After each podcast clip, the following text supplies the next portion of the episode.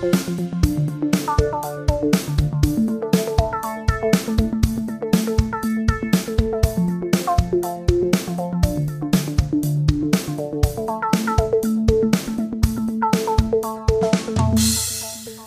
willkommen. Wir haben 30 Folgen geschafft. 30 Folgen Belebu Podcast. Wir sind die beleuchteten Brüder. Mit wir bin nicht nur ich alleine gemeint, das wäre ja richtig albern, sondern äh, wir sind wir zwei, äh, ich Tim und du Benny. Hallo Benny. Hallo Tim. Na? Zu zweit. Das stimmt. Und wir haben 30. Ist das heute Folge 30? Das ist heute Folge 30. stark. Wer hätte das gedacht? Ich hätte es gedacht. Ich bin überhaupt nicht überrascht, dass wir es bis Folge 30 geschafft haben. Aber du freust dich trotzdem. Ja, sicher. Ist doch mal. Nee, eigentlich freue ich mich jetzt nicht mehr äh, oder weniger als über Folge 29. Du? Ja, doch, ich bin doch schon. Findest du so runde, runde Zahlen ja. befriedigend? Geben die dir was? Ja. Ja. Aha, warum? Das ist wahrscheinlich irrational, ne?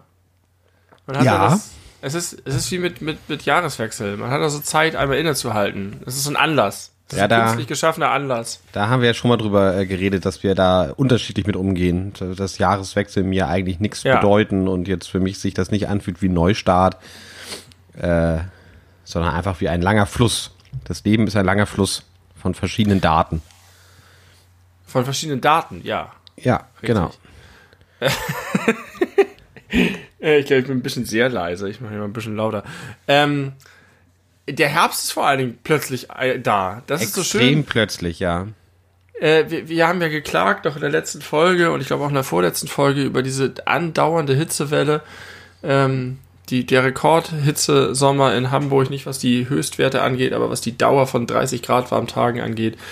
Und ich habe tatsächlich darunter geächtzt und jetzt bin ich, ich freue mich richtig doll auf den Herbst. Es wird merklich früher dunkel draußen. Es ist auch das auch relativ schnell jetzt gegangen, dass man äh, plötzlich abends merkt, oh, schon um neun wird es dunkel. Äh, es ist kühler geworden, es ist regnet viel in Hamburg und ich freue mich so doll auf die jetzt vor uns liegende Jahreszeit. Äh, ja, mir geht's ganz ähnlich. Ich habe mich richtig gefreut, als ich neulich zum ersten Mal nach langer Zeit mal wieder gefroren habe. Das hat, hat mir irgendwie gefehlt.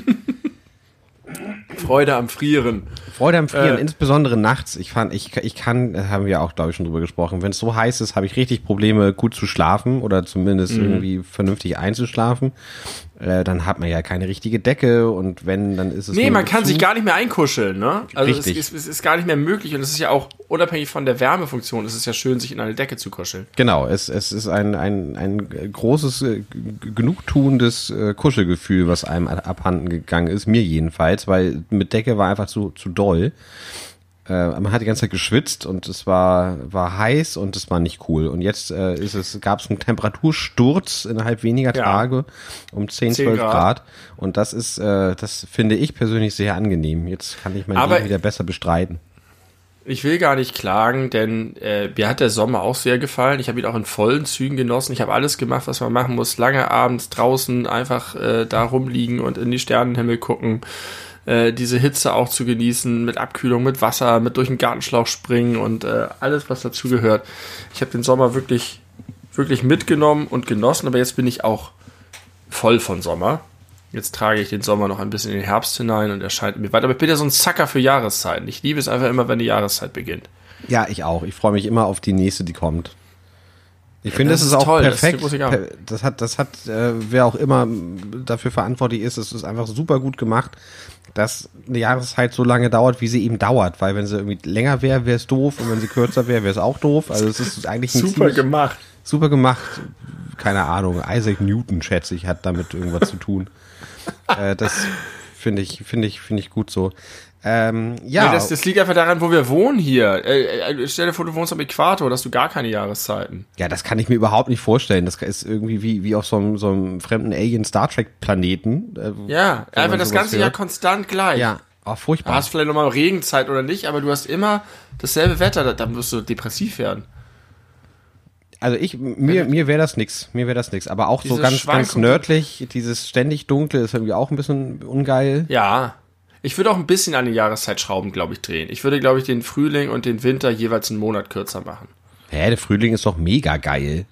Der Frühling Winter ist meine am wenigsten geliebte Jahreszeit. Ich mag sie alle, aber der, wenn ich eine abschießen müsste, wäre es der Frühling. Nee, dann wäre es bei Das mir ist der ein Herbst. bisschen. Das ist ein bisschen schwierig zu sagen, so, weil der Frühling sich in zwei Teile teilt. Und die erste Hälfte des Frühlings ist die beschissenste Jahreszeit von allen. Die zweite Hälfte des Frühlings ist herausragend schön. Äh, denn wenn du in den März kommst und du dürstest schon so nach, endlich muss es losgehen und dann musst du noch diesen März durchhalten. März ist einfach der schlimmste Monat. Das ist mein Problemmonat. Den würde ich abschaffen und tauschen gegen einen weiteren äh, Frühsommer- oder Spätsommermonat. Nee, da würde ich auf jeden Fall den Januar rauskicken. Der Januar, der, nee, der zieht sich immer so irrsinnig lange, ist das Wetter immer super. Der Januar ist der schnellste Monat von allen. Nein, überhaupt nicht. Es gibt keinen Monat, wo ich immer denke, das ist dieses mit Silvester. Silvester ist der, du denkst, das neue Jahr ist da, uh, uh, noch zwölf Monate Party. Und dann ist plötzlich schon einer weg. Und du kannst nee, gar nicht gucken, so schnell nee, ist nee, er weg du, du merkst immer oder, oder, oder rechnest zurück und denkst, okay, ja, Silvester ist auch schon wieder ein halbes Jahr her und guckst so auf den Kalender, ist der 13. Januar. Da, da geht, das tut sich nichts so zeitlich. Also das da weiß ich nicht. Bist du ja völlig schief gewechselt. Ge gewechselt. Schief gewechselt. Du bist schief gewechselt, mein Freund. Eine Arachasie. Nein, wie hieß das? A A A Katachese, eine Arachasie gefällt mir auch gut. Das ist irgendwas mit Spinnen. Arachasie. Katachese, ja genau. Katachese. Äh, okay, bevor wir uns jetzt noch, noch das Zanken kriegen, äh, ich möchte, möchte ganz kurz sagen, äh, wir nehmen jetzt äh, heute auf am, am Montag, den 24. August, also äh, ein paar Tage vor Veröffentlichung dieser Folge. Äh, mir geht's ganz gut eigentlich soweit, äh, auch wenn bisher noch keiner danach gefragt hat. Ich möchte es trotzdem ganz kurz erzählen. Ich bin, ich komme frisch aus der Badewanne, deswegen fühle ich mich äh, so siehst entspannt. du aus. Auch das ist tatsächlich ein schöner, äh, schöner Effekt davon, dass es jetzt nicht mehr dauerhaft äh, 30 Grad sind jeden Tag, dass man auch mal wieder baden kann, ohne dass man das Gefühl hat äh, zu sterben, wenn man das tut. man kann ja auch kalt baden, aber ich bade gar nicht, deswegen ist mir das egal. Aber ich finde es gut, dass ich nicht mehr zwei bis dreimal am Tag duschen muss. Muss ich allerdings doch wegen der roten Vogelmilbe, aber dazu kommen wir vielleicht gleich noch kurz. Die rote Vo Vogelmilbe, ja. Heißt die so? Ja, die heißt so. Die hat unsere Hühner befallen. Ja, erzähl, erzähl, erzähl, ruhig gern. Ich kenne die Geschichten nämlich selber nur, nur sehr äh, rudimentär. Äh, die Geschichte an sich ist ganz schnell erzählt. Es gibt Parasiten, das sind rote Vogelmilben, die befallen Vögel, äh, Hühner und andere Vögel, zum Beispiel Tauben. Und das sind ganz fiese Drecksviecher, die nisten sich nämlich äh, tagsüber in irgendwelchen ganz kleinen Ritzen im Stall ein. Und nachts, wenn die Hühner schlafen wollen, kommen sie rausmarschiert und überfallen die Hühner und saugen ihnen das Blut aus. Das sind wie, eigentlich sind es Vampire. Übertragen sie die Krankheiten an die Hühner? Nein, das ist, also, nee, aber die sorgen für ganz krassen Stress unter Hühnern, weil die halt das alles so juckt und nervt und kratzt und die sind ganz gepeinigt und schlafen scheiße und dann fangen sie an, sich selber zu picken und die, das Schlimmste, was passieren kann, abgesehen davon, dass Jungtiere auch sterben können wegen Blutarmut und Blutverlust, ist, dass sie zu Kannibalismus äh, übergreifen, übergehen. Moment, weil die völlig wenn, durch sind. Wenn, wenn, wenn Hühner, wenn Hühner äh, zu sehr geärgert werden von den, von den roten Milben, dann, dann essen sie irgendwann Hühner. so durch, dass sie sich gegenseitig auffressen. Ja. Wirklich. Ja, wirklich wahr. Das ist ja äh, ein ich, ganz schön ich, ich hohes Stresslevel. Ich lerne jeden Tag Neues, seit ich Hühner habe. Und ich muss doch sagen, was ich eingangs mal sagte mit diesen voll wenig Arbeit, das stimmt jetzt nicht mehr ganz, denn die rote Vogelmilbe, der ist nur schwer beizukommen. Aber ich bin geil in den Krieg gezogen, richtig Kammerjäger-mäßig äh, habe ich mich gewappnet und schlau gemacht und es gibt verschiedene Möglichkeiten. Das Geilste ist, es gibt ein Zeug, kennst vielleicht aus diesen alten Donald Duck Comics, wenn Donald gegen Ungeziefer vorgeht, hat er so eine, so eine Handpumpe, wo vorne ja. so ein Querbalken drin war und dann hat er damit irgendwie fieses Vernichtungsmittel gespritzt. So ein ähnliches Ding habe ich jetzt auch, aber mit einem ganz natürlichen, für alle anderen Tiere unschädlichen Mittel. Das ist so ein Pulver. Ich aus, weiß ich, weiß ich nicht, auf äh, Siliziumbasis oder ich habe keine Ahnung, mit ganz feinen kleinen Kristallen, mini kleinen Molekülen, die extrem scharfkantig sind. Ganz kleine, ganz scharfkantige Moleküle und die, wenn sie auf die Insekten treffen, zerschneiden den den Chitinpanzer. Und okay. die, die, die Insekten sind deshalb so geil und äh, äh, haltbar und widerstandsfähig, weil sie diesen krassen Panzer hat, der nicht nur sie von außen schützt, sondern vor allen Dingen auch ihr, ihre, sie flüssig hält von innen, sodass äh, auch bei großer Hitze sind die sehr widerstandsfähig, da verdunstet nichts, der Panzer schützt die gut. Und was dieses Zeug macht, ist, es schneidet den Panzer auf, sodass sie austrocknen. Mhm. Ganz brutal. Hätte sich eigentlich auch so ein Typ bei Saw ausdenken können. Ähm, nur hier halt für Insekten. Und damit bin ich halt einfach da rein. Ich habe alles rausgerissen, alles rausgeholt, alles gereinigt und so. Und dann war, es stand ich da. Ich hatte mich fast komplett ausgezogen, weil ich nicht wollte, dass sie meine Klamotten befallen.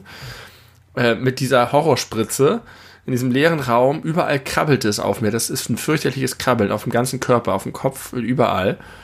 Und überall sah ich diese schwarzen Schatten an der Wand huschen, weil diese riesen fetten Horrorspinnen natürlich im Hühnerstall sind. Das heißt, ich war mit diesem Krabbelgefühl und den Monsterspinnen und dieser Pumpe bewaffnet in diesem Dunstnebel wie beim Tatortreiniger oder bei Breaking Bad und war einfach der geilste Badass und hab da alles vernichtet und hab die ganze Zeit nur Kill it with fire gedacht. Nur dass es halt äh, Pulver war. Aber es hat nicht viel gebracht, es hat ein bisschen was gebracht, aber nicht genug. Und dann habe ich noch mehr recherchiert und festgestellt, die haben auch Nester, die muss man richtig ausheben. Und dann bin ich heute nochmal reingegangen und habe so die Hühnerstange hoch und unter dem Kanthaus und darunter sind dann so riesige Flecken von, von äh, Nestern mit ganz vielen kleinen roten Punkten und überall bewegt sich was und tatsächlich hilft Feuer. Und dann bin ich mit dem größten Feuerzeug, was ich habe, mit der großen Flamme reingegangen und habe überall an den Holzbalken entlang und dann sind da tausende von diesen Dingern runtergefallen und zerkrumpelt und ah. gestorben. Und ich habe es mit Öl eingerieben, denn Öl äh, verstopft die so, dass sie ersticken. Das heißt, ich ersticke sie, verbrenne sie und zerschneide ihren Panzer, damit sie vertrocknen. äh, ich habe mit allem geschossen, was ich hatte. Und das war ganz gut. Ich bin gespannt, wie es morgen weitergeht. Ja, da bin ich auch gespannt. Äh, aber den Hühnern macht das nichts. Also mhm. auch, auch die, die, die zerschneidenden äh, Moleküle und so. Nein. Das ist alles un ungefährlich das, für die. Das ist sogar, sogar für Wespen und Bienen ungefährlich. Es ist eigentlich nur für so ganz kleine Tiere. Sp kleine Spinnen sind da werden von sind noch betroffen, glaube ich, und ein paar andere. Aber äh, auch alle möglichen nachhaltigen Ökonatur-Anbieter empfehlen das. Das ist äh, eigentlich eine ganz, ganz schöne Überleitung. Ich äh, würde gerne eine Geschichte erzählen. Dafür muss ich, äh, brauche ich dich aber zuerst auch als Geschichtenerzähler. Äh, eine äh, eine Geschichte, die du mir mal erzählt hast, wie ihr mal ein Wespennest auf dem Balkon hattet. Kannst du das mal ganz kurz ja. äh, unseren, unseren geneigten Zuhörern erzählen, wie dieses Wespennest beseitigt wurde und was Ich dachte sogar, das hätte ich schon mal im Podcast erzählt. Ich nee. habe das kürzlich gerade erzählt. Wir hatten ein altes Sofa auf dem Balkon stehen, was ganz geil war, weil unser Balkon überdacht war und das Sofa eh, sollte eigentlich eh schon weg und dann hat es da noch eine Ehrenrunde gedreht. Das war geil, weil man dann da auf dem Balkon rumliegen konnte. Und äh, irgendwann haben wir halt gemerkt, das sind irgendwie äh, sonderbar viele Wespen, die immer ins Sofa reinfliegen. Und wir hatten ein sechs Monate junges Baby da rumliegen. Und das dachten wir, da müssen wir mal was tun. Und dann ruft man an bei so einem Typen. Da gibt es irgendwie immer pro Bezirk einen Zuständigen. Und der ist vorbeigekommen und sah aus wie ein, aus dem Kinderbuch. Mit so einem Rauschebart und so Hosenträgern und ein richtiger Peter Lustig. Äh, nur halt mit Rauschebart auch noch zusätzlich. Und der hat dann erst ganz vorsichtig, weil er das Sofa nicht beschädigen wollte. Und ich habe irgendwann gesagt, das Sofa sollte schon vor zehn Jahren auf dem Sperrmüll töte es. Und dann hat er angefangen, das zu zersägen und zu zerstampfen und auseinander zu reißen. Und tatsächlich hat er hinten im Hohlraum der Lehne dann so ein faustgroßes, weißes Wespennest gefunden. Ja, und dann hat er, saß ich da mit dem zwei Stunden auf dem Balkon, weil er mit so einem kleinen Sch äh, Sauger, Handstaubsauger. alle Wespen, ein Handstaubsauger, der Wespen nicht verletzt, alle Wespen einzeln eingesaugt hat. Denn äh, es steht unter Strafe, Wespen zu töten. Man darf keine einzige Wespe töten, die sind unter Naturschutz. Und er musste die also alle saugen und ich musste zwei Stunden mit ihm Smalltalk machen. Und dann muss er die, ich glaube, 15 oder 20 Kilometer von dem Ort wegfahren oder noch weiter, weil sie sonst zurückfinden. Mhm. Da werden ja. die irgendwo ausgewedert und dürfen dann da ein neues Leben anfangen. Genau. Okay, äh, sehr schön. Und ich äh, weiß von dir, du hast auch ein Wespennest auf deinem Balkon. Genau, gehabt. Äh, wir hatten auch ein, ein Wespennest auf dem Balkon. Wir haben äh, so, so einen nicht komplett überdachten Balkon, aber äh, es ist quasi der komplette Ansatz da, dann einfach ein Dach draufzulegen, aber da ist dann ein Loch. Also da es sind so Querstreben einmal äh, über dem Balkon hinweg und in einem dieser Querstreben. Ja, da saßen wir neulich zusammen und es, es macht sehr wenig Sinn, dass es diese ganze Konstruktion hat. Genau, das ist das ist äh, nicht gut durchdacht und äh, in einem dieser Querstreben hat sich ein ein Wespenvolk eingenistet und das hat man immer schon gesehen irgendwie zu Beginn des Jahres, als es anfing so ein bisschen wärmer zu werden, dass da immer richtig fette Wespen so vereinzelt rein und raus geflogen sind und äh, als dann so die Zeit war, wo die Jungwespen geboren waren, war da ein riesen Tumult. Da war also ein ständiges Rein und Raus, ein ständiges Ja, genau. Da oben. Die haben die ganze Zeit so das Baumaterial da rausgetragen, dass ich schon äh, Angst hatte, dass uns das irgendwann einfach über den Köpfen zusammenbricht. Und dann haben wir den Vermieter deswegen äh, aktiviert. Der wiederum hat äh, dann einen Kammerjäger geschickt. Mit dem haben wir dann einen Termin gemacht. Äh, der meinte, er kommt irgendwann zwischen, weiß ich nicht, neun und elf, glaube ich. Ich hatte Homeoffice, war also zu Hause. Und dann kam so ein kleiner, grauer, wie er roch, schwer alkoholisierter Mann um äh, zehn nach zehn und er hat sich das so einmal angeguckt, hat sich einen Stuhl geben lassen. Äh, ich habe das dann nicht gesehen, weil ich keinen Platz hatte, auch auf dem Balkon zu stehen zu dem Zeitpunkt, weil er so eine kleine Leiter hatte und dann hörte ich nur so und dann stieg Nee. er vom, vom Stuhl und sagte so, das war's. Spätestens morgen sind die weg. Das dauerte ungefähr 45 Sekunden. Und dann habe ich so gefragt, verboten. ich, ich hatte noch, ich hatte ja noch deine, deine Geschichte im Hinterkopf, die, die hattest du mir vorher Ja. da mal erzählt. Und dann habe ich so gefragt, äh, darf ich, darf ich fragen, was sie da jetzt da gemacht haben? Ja, ich habe da so ein Kontaktmittel reingemacht und äh, die kommen jetzt nicht mehr. Und ich habe keine Ahnung, was das war, ob das einfach so ein, so ein Antipheromon ist, was die wirklich deswegen weghält, Ach ob der da so. einfach einen absoluten Genozid in dieser, äh, in, in diesem ausgehöhlten Bauteil äh, verursacht hat und alle anderen sich jetzt nicht mehr trauen, da reinzufliegen, keine Ahnung. Aber da muss Das ich würde so dran denken, äh, dass, dass Ja. du halt gesagt hast, du hast zwei Stunden mit dem draußen abgehangen, damit er jede einzelne Wespe da einsaugen kann und er kommt da einmal rein, sprühte ein Kontaktmittel, whatever the fuck that means, da rein und Ja, äh, ich ich habe mich damals auch schlau gemacht und auf dieser Seite stand halt, dass man das nur so machen darf, dass man auf gar keinen Fall einen Kammerjäger holen darf oder dass ein Kammerjäger das gar nicht machen darf bei Wespen. Ich weiß nicht, ob es inzwischen Weiterentwicklung gab und es Mittel gibt, die die Wespen einfach vertreiben, dass sie sich in der Nachbarschaft ein neues Nest suchen, aber eigentlich kann das nicht sein, weil das Nest ist ja da fest drin installiert. Auch mit der Ja. Königin und so weiter. hat, hat funktioniert. Also da, danach gab es keine mehr. Keine Ahnung, Das, was er das da hat. ergebt. Ah, boy. Ja, Also also wir das hatten da auch so- keinen Einfluss drauf. Ne? Das ist alles äh, über den Vermieter oder so gelaufen. Keine Ahnung, wer Ja. das organisiert hat. Also wir hatten jetzt auch nicht die Möglichkeit zu sagen, wir wollen jetzt aber einen, einen der die auch schützt. Aber ich habe ja schon mal gesagt, ich finde sowieso, dass Wespen ausgerottet gehören. Wespen wusste ich gar nicht, tragen ebenfalls sehr groß zur äh, Bestäubung bei. Ich dachte mal, die gehen ja eigentlich gar nicht auf Blumen, aber die sind auch sehr wichtig äh, für, die, für die Verbreitung von Pflanzen und Blumen. Aber warum sind es denn so ag aggressive Mistviecher oft? Naja, das ist ja super interessant eigentlich mit den Wespen. Das sind ja, äh, äh, die essen ja auch verschiedene Sachen übers Jahr hinweg. Am Anfang geht es ja ums Füttern. Da gehen sie zum Beispiel gar nicht so sehr auf süße Sachen, sondern holen eher Sachen rein, die richtig nahrhaft sind, irgendwie so Fleisch und sowas. Und je später es wird, desto mehr gehen sie auf süße Sachen, je später im Jahr es wird, weil das dann die Drohnen sind. Die Drohnen machen ja den Hochzeitsflug da mit der Königin und befruchten die dann irgendwie. Und anschließend äh, legt dann die Königin da die Eier in die Waben. Und dann geht es darum, die Kinder zu nähren und da den geilen, den Honig und alles irgendwie reinzustopfen. Und äh, dann kann das ganze Volk aber nicht mehr alle ernähren. Und deswegen sind die Drohnen dann überflüssig. Die Arbeiterbienen und die Wächterbienen brauchst äh, Wessen, Wespenbienen? Die Arbeiter und die Wächter brauchst du weiterhin, aber die Drohnen brauchst du nicht mehr. Die Männer, die Befruchtenden. Und deswegen werden die von den anderen entweder getötet oder vertrieben. Und dann fliegen die raus aus dem Nest und versuchen zu überleben und suchen einfach nur noch Zucker, um irgendwie sich voll zu pumpen und den Tag zu überleben. Und deswegen gehen die so wie wahnsinnig an unsere Essenssachen ran. Ja, und äh, Ja. stech mir in den Fuß. Ich wurde ja letztes Jahr zum ersten Mal in meinem Leben von einer Wespe gestochen. In mein Zeigezeh von unten, weil ich äh, Unangenehm. Sag, Sehr, sagst sehr du Zeigezeh? Ja, Zeigezeh. Dann weiß man doch, welcher gemeint ist. Das ist der Ja, Zeigezeh. der zweite. hatte ich Adiletten an, hab nur kurz Müll rausgebracht. Mit einmal hat es echt wahnsinnig gezwiebelt. Und dann hatte ich da eine kleine Wespe drin stecken. Würdest du auch Ring-C und Mittel-C sagen? Ja, Der Ring-C. ja. Wie, was, sagst du denn dazu? Ich benenne die nicht. Aber in Ist einer meiner Fall zehn, ist doch wurscht. Ja. Nee, ich find musstest das du nicht. wichtig. Du hättest einfach sagen können, in, in einem meiner zehn. Nicht in den großen Onkel. Warum bist du eigentlich ein Onkel? Weiß ich nicht. Hätte sich das eigentlich ausgedacht? Der große Onkel. Großer Onkel, keine Ahnung. Das ist Quatsch eigentlich. Äh, ich möchte mal ganz kurz noch mal ein paar aktuelle Sachen äh, adressen, wenn ich darf.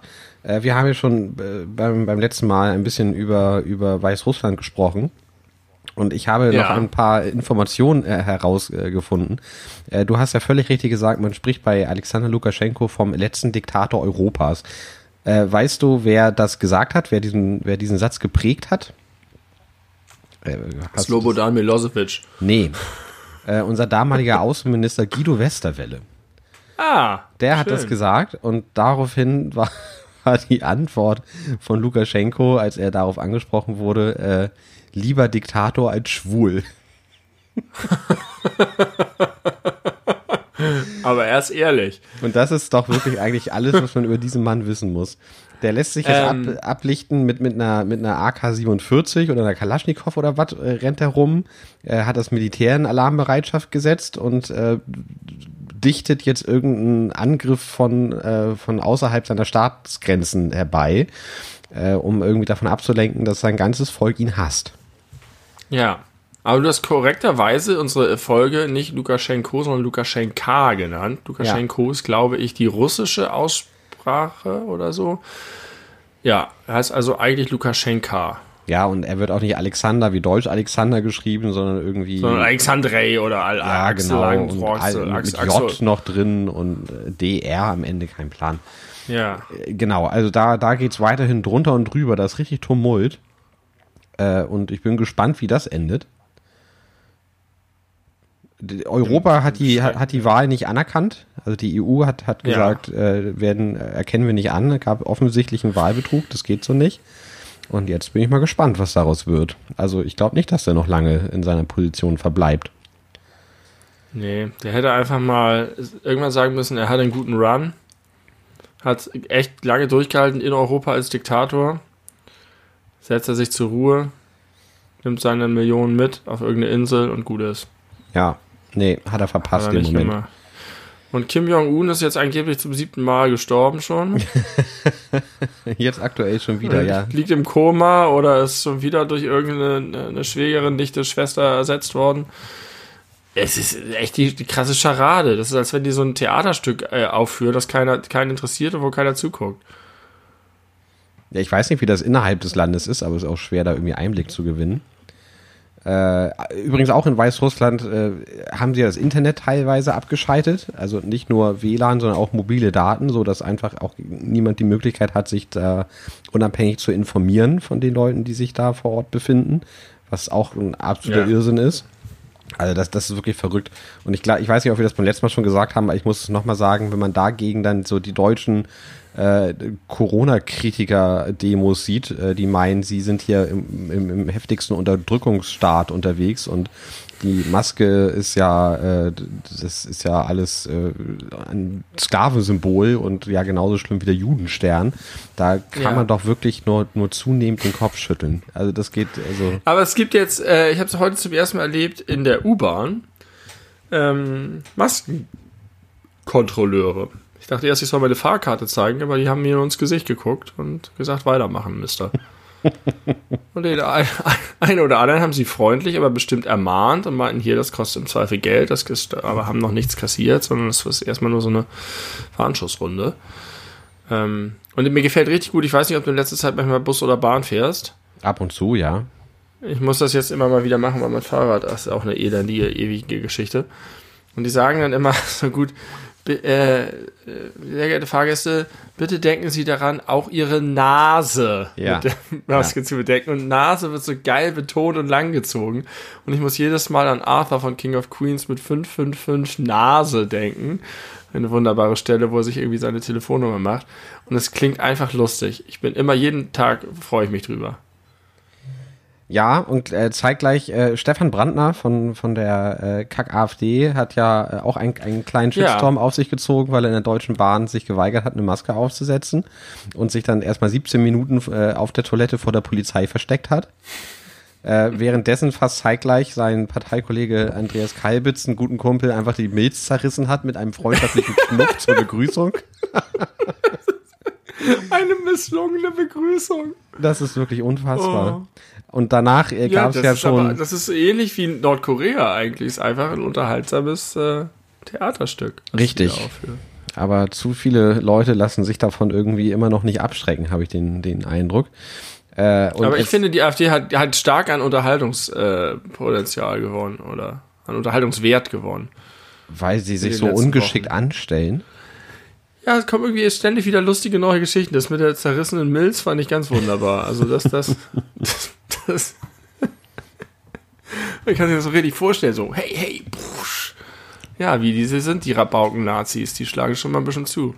Naja, es gab ja aber auch durchaus Stimmen, die sich danach gemeldet haben, die von äh, Absicht vermehrt vorkommenden körperlichen Attacken von Andreas Kalbitz berichtet haben.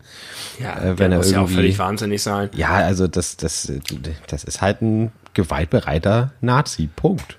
Ja, der jetzt auch völlig übertrieben im, im Rampenlicht stand und irgendwie sich für den Nabel der Welt gehalten haben muss für ein paar Tage. Und dann, wenn, wenn verrückte Leute dann auch noch mehr durchdrehen, dann, dann sorgen sie für Milzrisse bei ihren Parteifreunden. das ist ein altes Naturgesetz. Ist schön, wenn die sich, wenn sie sich gegenseitig auseinandernehmen. Der Postillon hat sehr ja. schön geschrieben, äh, der, thüringische äh, Landtag äh, in Angst und Schrecken, weil Kalbis gesagt hat, er möchte sich von jedem Einzelnen verabschieden. ich habe nur gelesen, dass die Antifa ihn ausgezeichnet hat, weil er endlich mal, endlich mal einer, der tatkräftig gegen Rechte vorgeht. Als Ehrenmitglied ist er jetzt aufgenommen bei der Antifa. Ja, das, ja, das, das, das sind so, das sind so die, die aktuellen politischen äh, Entwicklungen. Donald Trump wurde jetzt auch offiziell bestätigt als Präsidentschaftskandidat der Republi Republikaner, wo ich mir gedacht habe, was wäre das denn für ein Twist, wenn die sich jetzt irgendwie äh, hinter seinem Rücken gegen ihn verschworen hätten und ihn nicht gewählt hätten. Das, das Hast du die so Geschichte von Kellyanne Conaway mitbekommen? Ja, aber erzähl sie Kelly gerne. Conaway, Kellyanne Conaway, die äh, äh Schöpferin des Wortes alternative, Begriffs alternative Fakten und äh, langjährige, überraschend langjährige Beraterin von Donald Trump. Die hat den letzten Wahlkampf äh, geführt und ist damit die erste Richtig. Frau, die einen erfolgreichen äh, Präsidentschaftswahlkampf organisiert hat. Ja, und die hat aber Beef zu Hause. Äh, zum einen hat sie einen Republikaner, einen konservativen Republikaner als Mann, der aber ein ausgesprochener Trump-Gegner ist und das auch lauthals immer tweetet, wo man sich auch mal schon fragt, wie da nicht äh, das morgendliche Frühstück abläuft. Und dann hat sie eine Tochter, die jetzt getweetet hat, ich kann nicht mehr, meine Mutter ruiniert mein Leben, es ist alles schrecklich, alles scheiße, sie will auf dem Republikaner. Habe ich auch gedacht, dass das Ding für das Problem für die Tochter war, dass sie auf dem Parteitag der Republikaner eine Rede halten will. Und irgendwie, was ich denke, warum, warum war das jetzt der Tropfen, der das fast zum Überlaufen gebracht hat? Auf jeden Fall hat sie das zum Anlass genommen zu sagen, ich kümmere mich aber jetzt um meine Familie, ich beende meinen Job hier und jetzt und hänge ihn an den Nagel. Ja, schön, dass das gute Gewissen der Familie dann auch mal in die Richtung wirkt. Ja, also äh, es sieht weiterhin schlecht aus für Donald Trump. Aber das sah es ja auch bei der letzten Wahl, deswegen möchte ich mich da gar nicht zu sicher fühlen. Äh, ich habe einen kleinen, kleinen Callback zu Lutz, äh, ich, äh, zu unserer, unserer Folge Alles über Lutz. Ähm, und zwar habe ich mir aufgeschrieben, invertierter Lutz. Äh, es steht, steht in meiner Notiz drin. Äh, also ganz, ganz kurz für die, die Lutz nicht kennen. Äh, Lutz, Lutz besagt, man, man erzählt Lutz eine Geschichte, die cool ist und später kommen noch andere Leute dazu und dann erzählt man die Geschichte einen anderen nochmal und man sagt immer diesen unnötigen Satz, ja, ich hab's Lutz vorhin schon erzählt, aber oder nee, ohne aber, ähm, muss es irgendwie immer äh, adressieren, dass sie Lutz die Geschichte schon gehört hat. Jetzt habe ich mich gestern, äh, gestern äh, war das Champions League Finale, wo äh, Katar gegen Katar gewonnen hat und das habe ich mit einigen Freunden gesehen und da hat dann äh, ein, ein Freund, das der da war. Ja, ich weiß, das ist ein bisschen, war ein bisschen polemisch. Äh, hat, hat ein, ein Freund, der war zuerst da, hat mir eine, eine längere, aber sehr interessante Geschichte aus seinem aktuellen Leben erzählt. Und später waren noch andere Leute da und dann kam diese Geschichte wieder auf. Er hat im Übrigen nicht gesagt, habe ich Tim vorhin schon erzählt. Das war irgendwie klar zwischen uns. Und dann habe ich aber gedacht, ja. ich kenne die Geschichte schon, guter Zeitpunkt, um auf Toilette zu gehen. Und dann ja. habe ich, als ich auf, auf, auf Toilette war, so gedacht, finden das ist vielleicht die anderen, die nicht wissen, dass ich diese interessante persönliche Geschichte schon kenne, vielleicht unhöflich von mir, dass ich auf Toilette gehe. Ja, du hättest ja sagen können, wissen, ah, die, die Story kenne ich schon. Ja, aber da ja. hätte ich halt den Geschichtenerzähler dann auch unterbrechen müssen. Und das wäre ja auch irgendwie unhöflich gewesen für so eine. Ja, das kann man aber so, das kann man aber so ein, einschieben. Das kriegst du hin. Habe ich nicht gemacht. So, so nicht halblaut Bist einfach gegangen, aufgestanden gegangen. Genau. Mit so einem grimmigen Gesichtsausdruck auch noch. So, das reicht mir jetzt. Nein, mit einem ganz, ganz neutralen Gesichtsausdruck. Ja, könnte sein, dass die einer sich darüber gewundert haben. Aber der invertierte Lutz hat sich. Bist du der invertierte Lutz oder ist der Typ der invertierte Lutz? Na, ich bin der invertierte Lutz in dem Fall. Glaube ich. Ja. Vielleicht auch nicht. Keine Vielleicht Ahnung. bist du auch einfach Lutz. Und du hast dich einfach verhalten, wie Lutz sich sowieso verhalten sollte. Du bist einfach der gute Lutz. Ja, weil ich ja derjenige war, der die Geschichte schon kannte. Also stimmt, so gesehen war ich Ja. Lutz. Ja, das, das wollte ich noch mal ganz kurz, ganz, ganz kurz hier Revue passieren lassen. Das ist, äh, dass man Lutz von verschiedenen Seiten betrachten kann. Äh, ich ich habe auch noch eine Richtigstellung. Callback zu unserer Folge, wo wir ausführlich über Waschmittel geredet haben und äh, das Mysterium, das ich aufgetan habe. Und ich habe einfach festgestellt, ich habe sehr viel Brimborium um eine Sache gemacht, die nicht ist. Denn ich habe jetzt einfach ein anderes Waschmittel als sonst und die Wäsche riecht ganz intensiv anders, als ich es gewohnt bin. Ach, dazu, dazu äh, Richtigstellung. Okay. Ja, also vergesst einfach alles, was ich dazu gesagt habe. Es ist einfach das Waschmittel. Aber das würde ja bedeuten, dass wenn ich das nächste Mal zu dir nach Hause komme, dass ich einen anderen Geruch wahrnehme als sonst. Das heißt ja jetzt nicht, dass das ganze Haus danach riecht. Aber zumindest die Wäsche. So. Das jetzt nicht, aber das ist, glaube ich, auch einfach schon aus einer anderen Wäsche. Ich meine, es ist immer noch so, dass es unwahrscheinlich ist, weil es nur so wenig verschiedene Marken gibt und ich schon auch verschiedene durchprobiert habe, aber ich habe es jetzt bei einer Marke sehr doll gemerkt. Bei Ariel, um es zu benennen. Es war Ariel, das Waschmittel. Als Pulver? Ariel riecht. Nein, als ich benutze immer Gel. Flüssiggel. Ich weiß nicht, ob das vielleicht umweltschädlich ist, keine Ahnung, aber ich mag das irgendwie. Ist so ein bisschen doof, weil das immer so klebt, wenn man sich mal vertut und der, der Deckel überläuft, dann sapscht das überall rum und du kriegst es nie wieder weg. Muss man das Gel in, in diese Kammer machen oder direkt in die Wäsche? Ich mach's in die Kammern. In die Wäsche haust du ja nur diese sich selbst auflösenden Dinger, glaube ich, rein. Okay. Diese Pseudoplastik-Dinger. Die ich auch nicht verstehe, was das eigentlich für ein Material ist und wie das funktionieren kann. Ist das Zellwand? Wie viele Zellen mussten dafür sterben? Keine Ahnung. Es ist ja das gleiche Prinzip wie bei diesen äh, Spülmaschinentabs, die du eingeschweißt Ja, genau. reinlegst und dann sind sie hinter, hinterher weg. Auch das finde ich sonderbar. Ja, das ist verrückt. Ich, äh, und äh, habe ich glaube ich auch schon mal gesagt, warum ist denn eigentlich immer nach dem Waschgang, also nach dem Geschirrspülgang, der, die Klappe da offen? Wie, wie macht denn die, die, die äh, Nein, das ist ja richtig. Das ist ja das ist einfach ein automatischer Entriegelungsmechanismus. ja, aber das ist und doch das so ein, ist so ein gehört- das ist so- mechanisches, das ist so man muss draufdrücken Gerät. Das, Ja, doch aber das kannst du doch einfach mit Magnetismus, Elektromagnetismus. Ach, du, du, alles erklärst du immer mit Elektromagnetismus.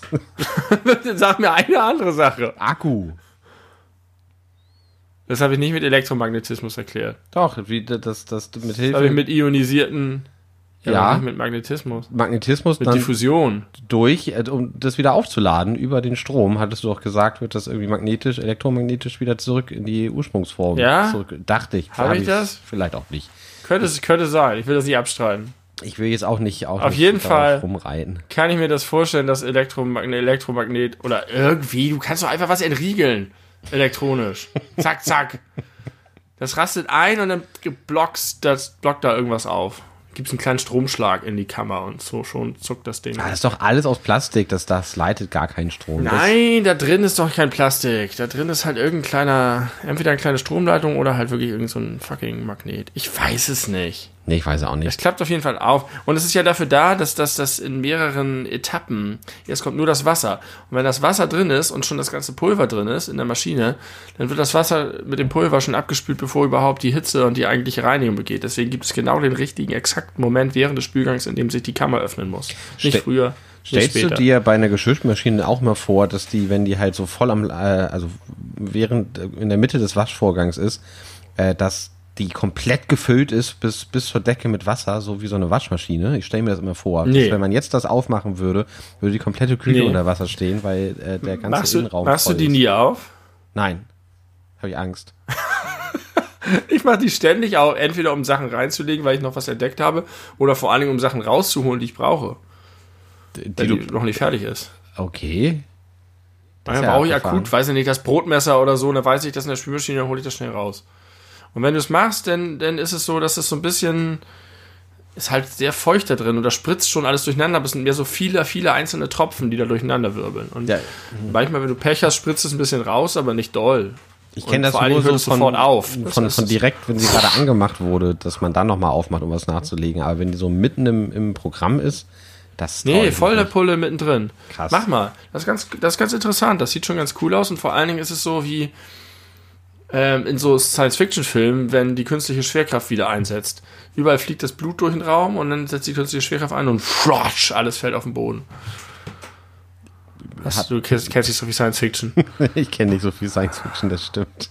Hast noch nie, hast noch nie Blut gesehen, das, was von der künstlichen Schwerkraft wieder zum Boden gezogen wird. Ich glaube ehrlich gesagt nicht, aber du scheinst es schon öfter gesehen zu haben. Ja, gibt es mehrere Beispiele. Star Trek 6, äh, The Expanse. Ja, ähm, wie sind wir jetzt dahin gekommen? Wie kommen wir jetzt da wieder weg? Ganz einfach. Ja, haben wir mit unserem Kernthema des heutigen Tages, Ja, willst genau. du das machen? Ja. Ist das dein Vorschlag? Oder Das wäre jetzt mein du Vorschlag. klingst du überrascht? Ich glaube, du hattest einen anderen, den würde ich auch Nein, du nein, siehst nein. irgendwie heute besonders, besonders äh, äh, interessant aus mit deiner Frisur und deinem Bart. Der Bart ist ein bisschen mehr, die Haare sind ein bisschen weniger. Du hast so eine gewisse äh, Venice Beach Hollywood-Attitüde äh, in deinem Gesicht. Der Bart, Ausstrahlung, nicht Attitüde. der Bart ist eigentlich gar nicht mehr. Ich habe irgendwie festgestellt, ich lasse ja schon eigentlich recht lange meinen Bart lang wachsen, aber der hat irgendwann eine Länge erreicht, die er nicht mehr überschreitet. Also er wird, er wird nicht länger. Aha. Das ist hochinteressant. Vielleicht fallen die Haare dann einfach aus. Habe ich auch schon überlegt. Aber dann wiederum müsste ich ständig irgendwie ausgefallene lange Barthaare überall finden. Das tue ich auch nicht. Ich weiß nicht genau, wie das funktioniert, aber irgendwie, ja, er ist, er ist länger, als, als man sonst von mir kennt, aber jetzt ist das so schon seit mehreren Wochen eigentlich der Status quo. Dadurch, dass die Haare jetzt Ich kürzer sind, Länge. äh, wirkt er länger, als er vorher war. Ja. Aber er wird nicht Wirkte. mehr länger. Aber du siehst einfach, du siehst krass sommerlich aus und wie so ein, wie so ein äh, cooler, weiß ich nicht, Surfer-Dude. So ein Typ, den Leute cool finden. So ein Surfer-Dude, der irgendwie ein gutes Leben hat und wo andere Leute sitzen, denken und denken, wie macht er das? Wie, wie ist er so entspannt und zufrieden und sieht auch noch so aus wie das blühende Leben? Keine Ahnung. Vielleicht ist es die Badewanne. Vielleicht ist es deine innere Einstellung zu allen Themen. Vielleicht ist es die Tatsache, dass, Herbst. dass ich von der, von der Mörderhitze nicht mehr geknechtet werde. Ja, auch Das lässt dich gerade 30 Grad äh, äh, fitter aussehen. Okay. Ähm, wir hatten uns vorgenommen, heute über die 80er zu reden. Mhm. Möchtest du das tun? Oder möchtest du noch. Sehr ausweichen. gerne. Nein, nein, nein, sehr gerne. Ich habe noch so ein, zwei Sachen, aber das können wir auch hinterher besprechen. Äh, ich bin sehr gespannt, was dich äh, an dem Thema 80er so fasziniert, was äh, dich jetzt irgendwie vielleicht auch in letzter Zeit äh, dafür neue Erkenntnisse ereilt haben, also wie das überhaupt dazu kam, dass du dachtest, das wäre ein gutes Thema. Ich habe das gar nicht gedacht. Ich habe einfach in der letzten Folge ein bisschen, bin ich über die Zurück in die Zukunft und die ganze Zeitreisethematik auf diese 80er abgegangen und habe ein bisschen schwadroniert ähm, und war kaum zu bremsen. Und dann haben wir irgendwann, haben wir aber gebremst und gesagt, stopp, das ist doch vielleicht ein gutes Thema für die nächste Folge. Ich habe tatsächlich heute ein bisschen darüber nachgedacht und ich konnte kein klares Bild in meinem Kopf manifestieren. Es ist so eine äh, so vielfältige verschiedene Eindrücke und ich habe weder eine Haltung oder Meinung noch so ein richtiges Gefühl zu den 80ern. Die begleiten mich halt schon tatsächlich mein Leben lang. Ich wurde in den 80ern geboren, aber trotzdem war das nie so richtig mein Jahrzehnt. Sondern ich habe mich, ich glaube, das habe ich schon mal gesagt, mich eigentlich immer in Abgrenzung zu den 80ern. Ich war halt ein krasses Kind der 90er. Und die 80er war, war das, was man so manchmal im Fernsehen gesehen hat, das waren so die alten Sachen, so. Äh, Musik aus den 80ern entsprach nicht der Musik, die ich gehört habe. Fernsehen aus den 80ern, wenn man mal einen alten Clip gesehen hat, sah immer altbacken und merkwürdig aus. Ähm und ich habe die 80er deswegen, glaube ich, auch ein Stück weit abgelehnt. Auch lange Zeit so die Musik, diese ganzen Synthy-Sounds und so, das hatte das das ist nicht, das ist nicht echt, das ist nicht richtig. Hat nicht genug Bass, hat nicht genug Wumms, ist irgendwie schlabberig und komisch und sphärisch. Ähm, und deswegen war für mich die 80er Zeit meiner Kindheit eigentlich eine zum Glück überkommene Zeit, voller Modesünden und äh, furchtbarer Dinge. Andererseits habe ich halt irgendwie auch immer ganz viele Serien und Filme aus den 80ern geguckt und fand das geil. Und im Laufe der Zeit ist halt auch diese 80er Welle gekommen. Und ganz am Anfang der 80er Welle fand ich das geil. Ich weiß, dass ich super beeindruckt war von Donnie Darko. Donnie Darko ein Film ist, der ohne Grund in den 80ern spielt, scheinbar ohne Grund, aber eine totaler, totale Liebeserklärung ist und ganz viele tolle Elemente aus den 80ern einsetzt, Musik und Look und irgendwie auch die Dinge, die die Leute da tun. Und inzwischen ist das halt der krasse Mainstream, so mit S-Revival und Stranger Things und allem. Und das wiederum, habe ich irgendwie das Gefühl, ist schon fast so die Chartshow mit Oliver Geissen, dass einfach so ein Nostalgie-Ding gemolken wird bis zum geht nicht mehr bis jeder letzte Sepp auch noch verstanden hat, dass es ein cooles Jahrzehnt war und sich darin suhlt. Ja, ich bin da ganz hin und her gerissen. Es gibt im, im Bereich Musik ist es total krass dass ich das Gefühl habe, die großen Pop-Ikonen der 80er sind im Gegensatz zu den großen Popstars der 90er halt richtig relevante Musiker. Mhm.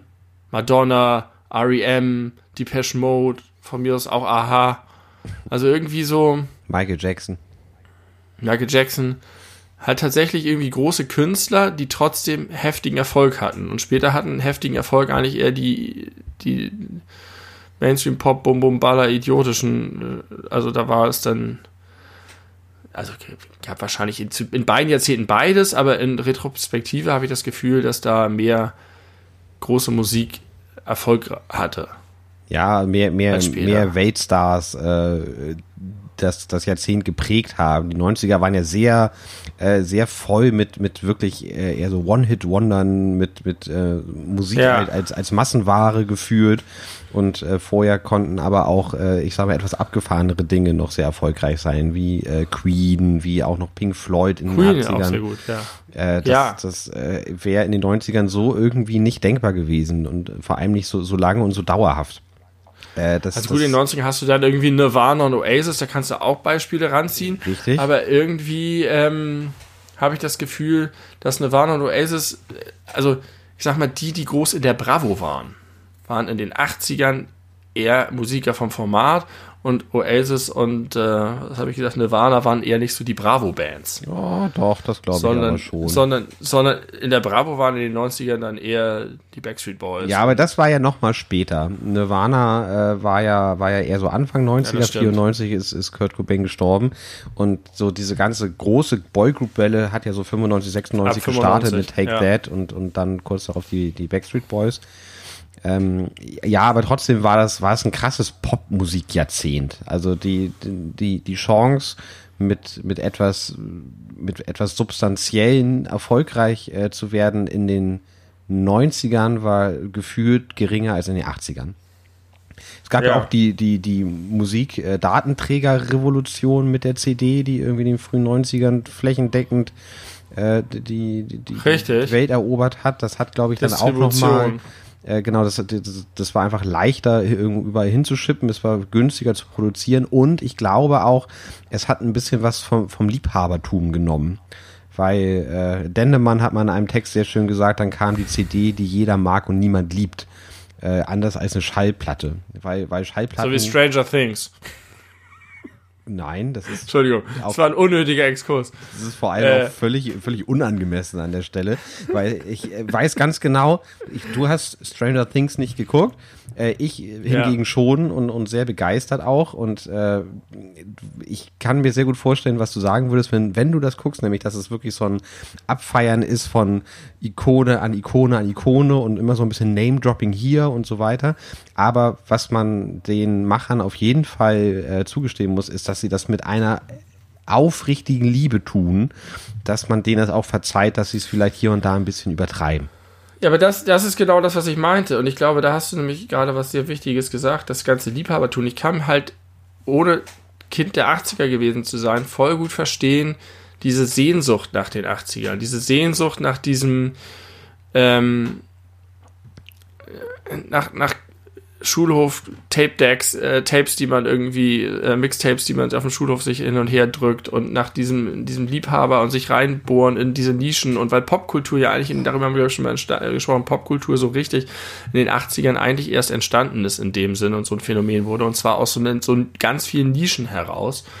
Und in den 90ern wurde das dann halt alles durchgetaktet, glatt gebügelt, kommerzialisiert, äh, viel, viel stärker noch ähm, so dass ich mir gut vorstellen kann, dass die Leute, die dann in den 90ern so 20, 30 waren, schon gedacht haben, oh Mann, irgendwie sehne ich mich zurück nach dieser Zeit Mhm. und dann jetzt, auch wenn sie selber Regisseure, Schauspieler, Musiker sind, dann später ähm, sich auch darauf zurückbesinnen und diese Sachen hochheben wollen und präsentieren wollen. Und so entsteht dann auch sowas wie Stranger Things, kann ich mir vorstellen. Ähm, und das, das resoniert deswegen halt auch bei ganz vielen. Aber interessanterweise resoniert es auch in unserer Generation, die die 80er so gar nicht miterlebt haben. Da so gar nicht, würde ich, würde ich ehrlich gesagt nicht sagen. Also ich war, ich bin, ich bin Baujahr 86, du 84. Ich habe durchaus auch noch äh, in- Erinnerungen an die 80er und vor allem äh, haben wir auch beide ja Eltern, die, Ja, ja. die und große Brüder haben wir beide. und große Brüder, genau, ältere Brüder, die auch noch mehr von den ist. 80ern mitgenommen haben und dann Ja. auch noch den, den Spirit weiter irgendwie aufrechterhalten haben. Es ist ja nicht so, weil jetzt irgendwie der erste, erste 1990 ist, ist das alles jetzt alt und oll und das ist ja auch so ein, so ein fließender, laufender Prozess. Und da Ja. sind auch noch in meinen jungen äh, Kinderjahren und auch Grundschuljahren einfach noch viele äh, Dinge popkulturell, musikalisch und auch filmisch äh, aus den 80ern äh, mit rüber gerettet worden von den Leuten in meinem Umfeld. Und deswegen Ja. habe ich da ganz viel Liebe für. Und ich habe schon äh, also die, abgesehen von, von, von den super krassen äh, Überstars, die, die richtig großen, äh, großen weltweiten Hits hatten, wie zum Beispiel Michael Jackson äh, oder auch Queen, äh, fand ich eigentlich die Musik in den 80ern auch eben wegen dieser Synthi-Sounds und so, fand ich irgendwie alles nicht so geil. Neue Deutsche Welle fand ich irgendwie alles nicht so geil. Die Ärzte habe ja, ich und sie natürlich war gern auch, gehört, äh, aber ja, äh, das war auch ein bisschen ich, Gegenentwurf, muss, muss man sagen. ja, nee, Zu, nee. zu viel im, im 80er Mainstream. Vieles im 80er Mainstream ist ja auch schwer und düster und dunkel und irgendwie auch äh, ähm, entrückt gewesen, also wenig natürlich. Sehr, sehr elektronisch, sehr, ähm, ich sag mal, verunmenschlicht ein bisschen. Und die Ärzte kamen daher rumpelnd mit ihrem Punkrock und waren halt einfach Typen. so Aber, aber die ihr Konzept so war ja zu sagen, wir sind, wir kommen zwar aus, aus der Punkmusik, aber wir werden jetzt Popstars. Damit haben sie sich ja, haben sich ja so viele Feinde innerhalb ihrer alten äh, Punk-Szene gemacht. Und es war ihr ausdrückliches Ziel, Popstars zu werden. Deswegen haben die ja super Ja, viel mit der das- Bravo das entspricht dem ja zusammengearbeitet genau. und so. Ja. Also- aber das ist ja ne- irgendwie sowas, was positiv, fröhliches, äh, die, die haben ja rumgeblödelt im Prinzip. Ja, aber das äh, hatten, während haben die anderen sich mit die, ihrer Musik vielleicht ein bisschen ernster genommen das haben. haben die neue Deutsche Welle-Stars ja aber irgendwie auch gemacht. Und da ist es irgendwie nicht so geil geendet. Nee, aber das war einfach sehr deutsch. Wobei man auch sagen muss, wenn man sich mal die deutschen Stars anguckt, also die Ärzte sicherlich auch, aber auch so Leute wie, wie Nena oder Udo Lindenberg, das waren halt auch Figuren von gesellschaftlicher Bedeutung. Und sind es teilweise bis heute. Otto an seinen Anfang, Anfängen auch. Ähm, die in den 80er Jahren, die irgendwie politisch waren, die irgendwie auch interessante Musiker waren. Herbert Grönemeyer in den 80ern war ein ganz besonderes Ding, die auch so krasse Musikszenen hatten, in denen sie groß geworden sind und wo sie mit so Kollektiven zusammen unterwegs waren. Und wenn du dir heute so deutsche Stars anguckst, habe ich das Gefühl, das sind dann halt Musiker, die machen Platten, das sind vielleicht nette Jungs, so, weiß ich nicht, wie Mark Forster oder so, aber das sind nicht diese Figuren, die irgendwie so eine gesellschaftliche so ein Format haben oder so eine Relevanz haben. Vielleicht entwickelt sich das auch noch, aber ich, mir fällt da jetzt irgendwie keiner ein. Und insofern war auch in Deutschland, Xavier ich Naidoo. hatte das Gefühl, dass es sehr gut. Ist auch eher ein 90er. Ich habe schon das Gefühl, dass die 80ern das ist ein interessantes Jahrzehnt. Ich kann das, wie gesagt, nicht greifen. Es ist halt einerseits mega bunt und grell gewesen und amerikanisch und voll von Action-Kino und Actionfiguren und Comics und äh, Videospiele sind groß geworden.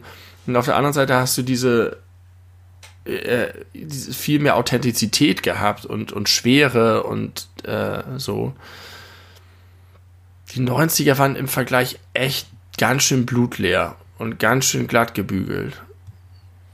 Ja, in den 90ern fühlte sich das an wie so eine Industrialisierung der Dinge, die äh, vermeintlich und höchstwahrscheinlich erfolgreich werden. Also, dass es gar nicht mehr darum Ja. geht, irgendwie gute Kunst zu schaffen, sondern, also auch da natürlich mit Ausnahmen wie zum Beispiel Nirvana und Pearl Jam und äh, Metallica und whatever. Also eher so die, die, die Gitarren-Rock-Richtung, die war dann noch ein bisschen, äh, ein bisschen Ja, und die vor. 90er ist natürlich auch ein großes Hip-Hop-Jahrzehnt gewesen. Ja. Ähm, wobei auch die 80er auch noch wichtigeres Genau. Hip-Hop-Jahrzehnt sind. Genau. Insofern ist das auch Quatsch. Also ich möchte fast sagen, in den Eigentlich ist 90ern es- ja, ist, in die- ja, ist in Hip-Hop den 90ern eher ein ist der Hip-Hop nämlich genau- bisschen ja. zurückgegangen Ja, und kam eher so ganz, ganz zum Ende hin äh, wieder, wieder äh, auf die Platte, so mit Eminem und Co. Und in Deutschland dann mit den in Beginnern. Neu- äh, äh, beziehungsweise in den 90ern haben halt Puff Daddy und so den Hip-Hop auch einfach krass kommerzialisiert Ja. und zwar auch ganz gezielt. Ja. Was auch, aber egal. Äh, also es passt eigentlich schon alles ein bisschen zusammen. Genau, aber, Aber was ich- ich, was ich sozusagen tatsächlich äh, ur ja. ursprünglich sagen wollte, war, äh, dass ich äh, schon eigentlich seit seit seit fast immer schon, nicht fast, seit immer schon eine große Liebe für das äh, Kino der 80er Jahre hatte. Äh, dieses Ja. dieses Kino, dieses dieses Action-Kino, dieses Abenteuer-Kino mit Terminator, mit Ghostbusters, mit Zurück in die Zukunft, äh, mit sämtlichen Arnold Schwarzenegger-Filmen eigentlich, die er damals gemacht hat. Tron. Tron habe ich nie gesehen tatsächlich. Deswegen habe ich da keine Me- Meinung zu, aber weiß ich nicht, solche Sachen wie ähm, Running Man. ja genau, Running Man, Total Recall, wobei ich glaube, der ist von 1990, aber auch äh, eindeutig noch mit dem 80er Flair versehen. Äh, das, das war Adams alles Family. toll. Ist doch auch 80er bestimmt, Ja, oder? ja, ja. Und, und Beetlejuice? Ist Beetlejuice, 80er oder Beetlejuice, 90er? Beetlejuice, glaube ich, ist auch Ende 80er, 88 oder so mit Michael Keaton. Mhm. Äh, Batman, die, die ersten Batman-Filme von Tim Burton sind Ja. 80er Jahre Filme. Und ich habe das, ich habe das so geliebt. Indiana Jones, äh, Star Wars, das waren, äh, also Star Wars, als es noch wirklich cool und gut war. Das war auch, äh, war auch ein großer, großer Einfluss in den 80ern. Das war, äh, habe ich schon als, als Kind sehr geliebt und bis zum heutigen Tag schlägt mein Herz sehr für das Kino der 80er Jahre. Ich kann das voll nachvollziehen und ich finde das auch super interessant, aber ich habe gerade als Kind so eine merkwürdige, ich war irgendwie sehr irritiert von dem allen. Das war alles so, das war viel Dystopie, viel Science Fiction eben, viel Zeitreise, das war alles so ein bisschen unrealistisch und ich habe mich immer als Kind gefragt, weil ich noch keinen Sinn dafür hatte, warum man solche sehr merkwürdigen, verzerrten Parallelwelten darstellt. So gerade diese ganzen Dystopien mit irgendwie Zukunft, mit alle Gladiatorenkämpfe gegeneinander oder was weiß ich, Snake Plissken, Flucht aus New York und L.A. Keine Ahnung, ob es 80er Jahre Filme sind. Aber irgendwie hat mich das alles immer verstört und irritiert und ich konnte es nicht richtig fassen. Ich habe nicht verstanden, warum die Leute so traurig singen bei Depeche Mode. Ich habe nicht verstanden, warum die keine echten Instrumente benutzen. Ähm, ich habe ich habe den ganzen ne Neon-Style. das war alles. Ich weiß nicht warum. Und dadurch habe ich eben keine direkte persönliche Beziehung dazu und kann jetzt nur aus meiner jetzigen Perspektive sagen, das ist irgendwie ein cooler Film oder das finde ich interessant, aber es hat nicht so viel mit mir zu tun.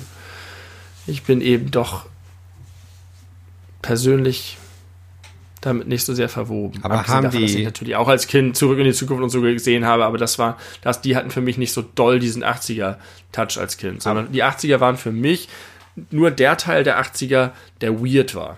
Aber haben denn die 90er Also mehr mit dir zu tun oder hast du mehr mit den 90ern zu tun?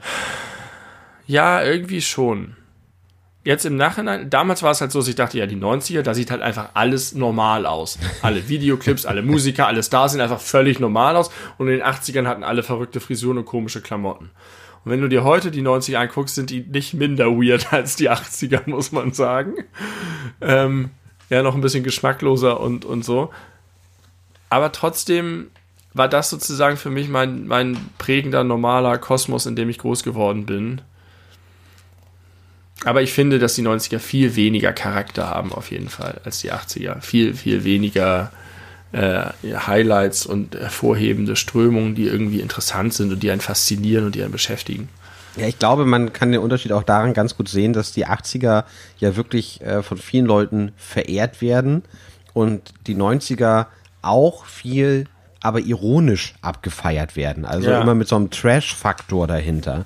Ja. Und äh, also Ja. ich glaube so, da gibt es gibt es wenig äh, oder weniger auf jeden Fall, die die 90er wirklich äh, von Herzen lieben und äh, irgendwie denken, das war das geilste Jahrzehnt aller Zeiten äh, sondern die, die die 90er cool finden. Ich war selber auch schon auf der einen oder anderen 90er Party. Das macht schon Spaß, ab einem bestimmten Pegel zu Mr. Vane abzuzappeln. Aber wenn man sich das Ganze mal irgendwie ja, genau überlegt, was man da gerade tut, ist es eigentlich fragwürdig. Man könnte seine Zeit Ja. durchaus besser, äh, besser verbringen als mit Culture Beat. Ist vielleicht auch eine Generationenfrage. Vielleicht brauchen die 90er noch vier, fünf Jahre, bis die ihr entsprechendes Revival bekommen. Aber Ähm, was, sie was, halt willst da, was willst du da für ein Revival machen? Also ich glaube, ein Stranger Things in den 90ern wird nicht funktionieren. Dazu ist es auch nicht sowas wie- alles zu wenig homogen. Also irgendwie, das war ja, war irgendwie alles bunt und, und Aber die 80er sind doch auch nicht so homogen. aber vom Style Das habe ich ja gerade festgestellt. Ja.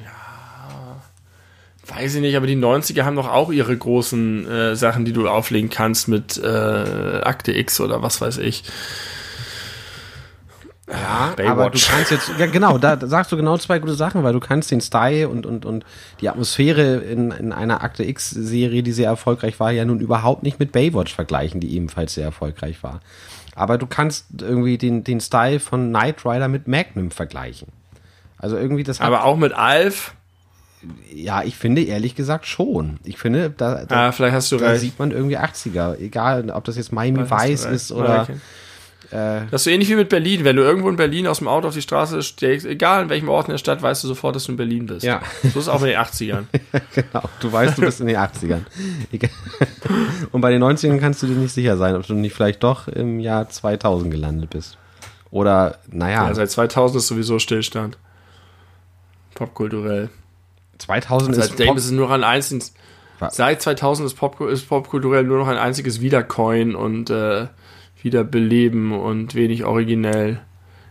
Naja, gut, vielleicht noch alles, naja, was mit sozialen Medien zu tun hat. ja, aber jetzt auch, wenn wir jetzt wieder auf, auf die Popkultur Und gehen oder Memes. auf, auf Musik gehen, in, in, zu der Zeit wurde die neue, neue, in Anführungszeichen, Musik Richtung New Metal erfunden, die dann erstmal super krass Ja. erfolgreich war. Die gab es so bis dahin noch nicht. Also, das, das finde ich jetzt ein bisschen hart. Ja, okay. Na gut. Ja, Ja, die, die 80er sind Ich auf jeden nicht. Fall schwer greifbar. Ich finde, das merkt man auch in unserem Gespräch, dass wir irgendwie gar nicht das so richtig benennen können, was die 80er für uns ausmachen. Aber, aber sie faszinieren mich. Sie faszinieren mich auch viel mehr als die 70er und die 60er oder die 90er. Es ist ein wirklich für mich sehr herausgehobenes Jahrzehnt. Vielleicht auch gerade deshalb. Ist es denn, wenn du daran zurückdenkst und auch vielleicht äh, eben halt an diese ganzen Dinge, die wir jetzt eben aufgezählt haben, dass du auch immer versuchst, das so ein bisschen in so einen, mh, ich sag mal, historischen, politisch, gesellschaftlichen äh, Zusammenhang zu bringen? Ja, das habe ich ganz, ganz stark gehabt im 11. September, weil ich den Eindruck hatte, in dieser ganzen Bill Clinton-Ära und all den späten 90ern äh, war zumindest die amerikanische Kultur von einer großen Sorglosigkeit und ähm, Ziellosigkeit äh, geprägt. Äh, mit Skaten und Jackass und weiß ich nicht. Es war alles so sehr äh, zuckrig, sehr unpolitisch, sehr äh, satt. Aber halt, wir haben irgendwie Spaß und machen, haben uns, machen uns ein schönes Leben, so Genießertum. Und das ist mit dem 11. September hat sich das schlagartig verändert. Da hast du einen krassen Niederschlag in der, in der, in der Musikszene und in der ganzen Kultur gehabt, wo alles sofort einen politischeren, düsteren, apokalyptischeren Einschlag bekommen hat. Und ich habe vorhin tatsächlich auch überlegt, wie das eigentlich mit den 80ern waren, weil ich glaube, dass die 80er eigentlich auch eine sehr sorglose Generation war, die sehr mit sich selber beschäftigt war.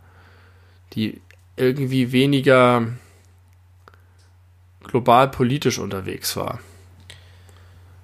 Ja, aber, aber auch weniger als in den 90ern und 2000ern. Ich habe den Eindruck, das ist eher etwas, was so in den letzten zehn Jahren äh, ex so extrem ausgeprägt geworden ist, die Politisierung von gesellschaftlichen Schichten. Also das kann jetzt Ja. auch mein ganz persönlich subjektiver äh, Wahrnehmungsbereich sein und der ist möglicherweise nicht ganz richtig.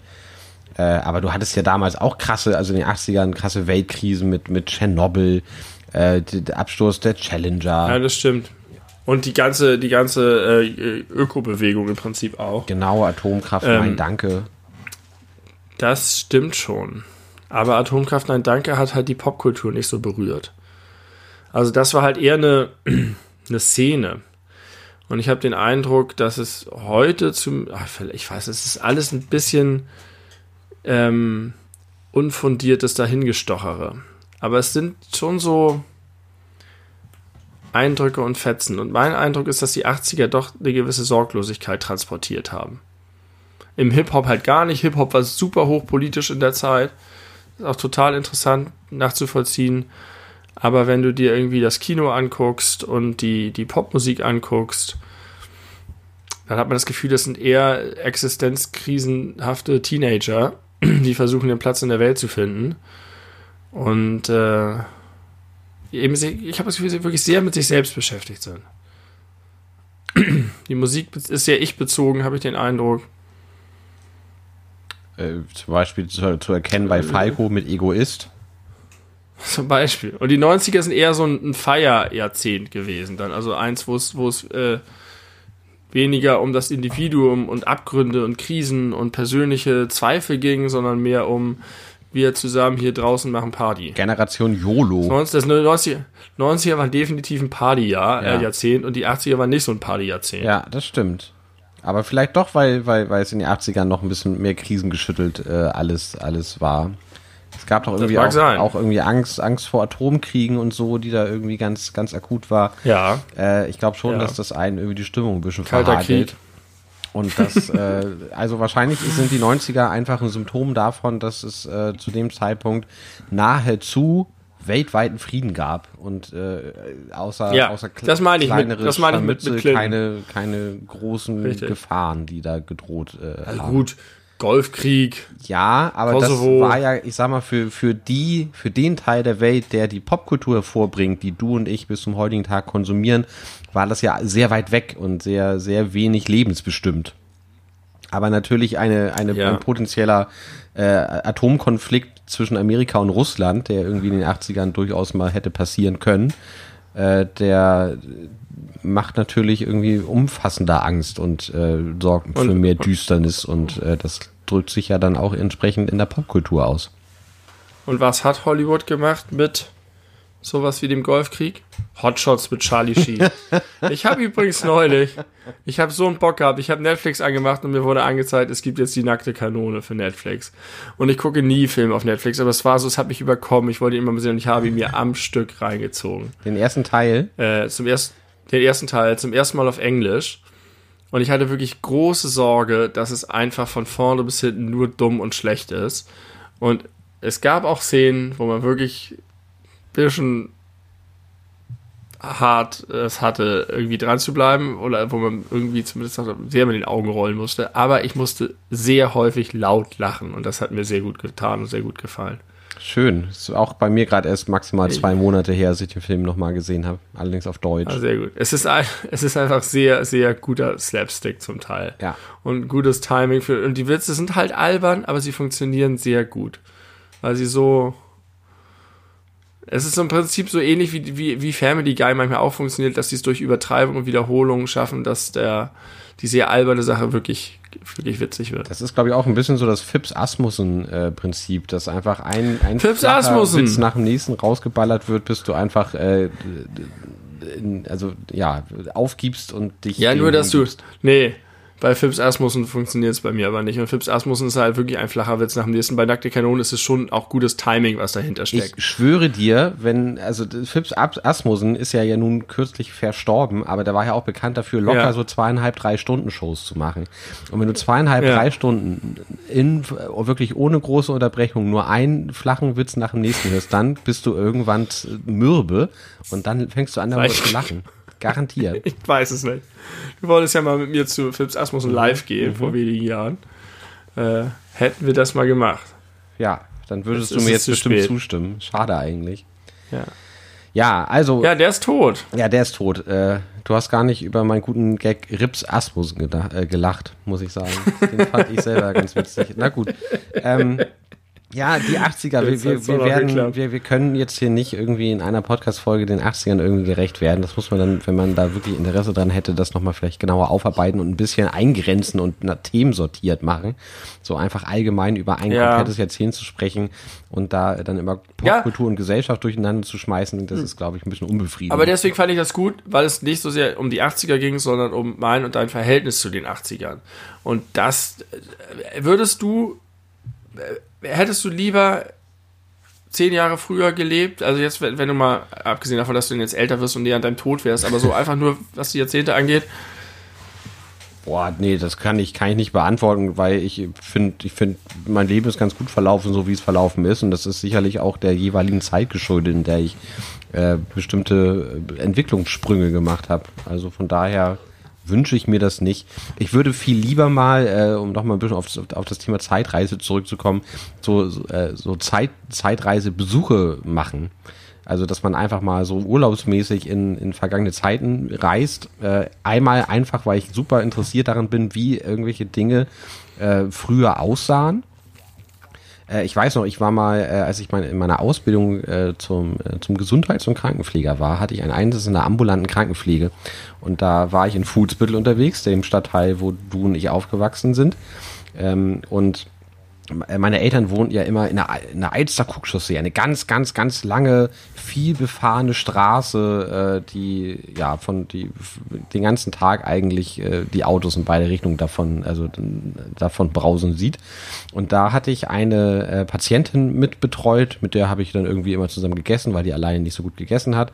Äh, und die war 90 Jahre alt und die hat mir erzählt, dass sie sich noch erinnert, wie sie ihre Großeltern verabschiedet hat äh, die sie besucht hatte, als sie irgendwie ein fünfjähriges Kind war und die sind dann die Alster-Krug-Chaussee Richtung Norderstedt hochgefahren und sie meint, da war halt noch keine, keine richtige Teerstraße und die sind halt mit Kutschen da lang ja. gefahren. Und diese Vorstellung ja. finde ich so faszinierend, dass ich das richtig gern mal ja. sehen würde. Da sind wir natürlich weit noch vor den 80ern, aber einfach ja, da gibt es tolle Bilder. Da gibt es ja gerade so aus Hamburg gibt es ja Aufnahmen aus der Zeit. Mhm. Und äh, das, äh, also wenn meine Eltern mir früher und auch vor kurzer Zeit immer Sachen erzählt haben aus ihrer Kindheit oder aus der Kindheit meiner Großeltern, wenn ich von denen das mitbekommen habe, wie das da hier aussah, weil die auch alle hier groß geworden sind. Die kommen alle aus derselben Ecke. Ähm, und wo da alle noch, überall noch nichts gebaut war, wo die Wiesen anfingen und so, da hat man halt immer das Gefühl, bei mir hat immer so, die Zeit vor meiner Geburt hat so ein, war so ein Cut und davor war halt Vergangenheit. Und zwar wirklich weit entfernte Vergangenheit, so Hitler-mäßig. Einfach so, ist einfach schwarz-weiß, ewig weit her, die ganze RAF-Zeit und so weiter. Ja. Und wenn man sich dann jetzt mal vor Augen führt, dass alles, was ich erlebt habe in meinem Leben, bis jetzt, wo ich zwei Kinder habe, die fünf und bald drei sind, dass, dass das für meine Kinder diese Zeit ist. Ja. Und das ist halt für mich, sind das halt die 90er und die 2000er, das ist einfach nicht lange her. Das ist einfach wirklich jüngere Vergangenheit, auch historisch betrachtet. Dann wird mir immer krass, was für eine heftige Entwicklung die Welt genommen hat in dieser Zeit. Denn wenn ich jetzt mit meinem jetzigen Blick, den ich habe, mich in meinen Vater oder meine Mutter hineinversetze und dann einfach vor meiner Geburt 10, 15 Jahre zurückgehe, da gab es keine Pizza in Deutschland. Hm. Und da gab es noch eine Straßenbahn in Hamburg. Ja. Das ist auch unvorstellbar. Und, und, dann die Geschichten meiner Oma, die sind halt auch einfach nicht so viele Jahre äh, äh weit her als meine Oma dann Kind. Weil gut, das sind jetzt heute auch, wenn man das guckt, über 90 Jahre oder 90 Jahre knapp. Aber was für eine andere Welt. Ja, aber genauso wird es ja auch wahrscheinlich für deine Kinder sein in, in 30, 40 Jahren, äh, dass die sich dann vielleicht auch nicht mehr ganz genau vorstellen können, wie es hier teilweise ausgesehen hat weil es ja, so ein ständiger Prozess ist. Ohne Internet und vor was weiß ich. Äh, ja. Das ist schon, also diese, diese unterschiedliche Wahrnehmung von Zeit ist schon ganz schön gruselig manchmal. Ja, aber auch, auch irgendwie total spannend. Ach schön. Ja, okay. Also äh, wir haben gelernt, wir können auf jeden Fall nicht, nicht flächendeckend ein, ein Jahrzehnt äh, äh adäquat beschreiben, aber unser Gefühl dazu ist, glaube ich, ein bisschen klar geworden äh, Faszination, ein bisschen Liebe, ein bisschen Abneigung. Äh, achso, eine Frage habe ich noch, weil du das die ganze Zeit so gesagt hast, so du hast früher das irgendwie nicht, nicht gemocht mit den Synthes und die Beschmut singt immer so traurig. Hat sich daran denn was geändert?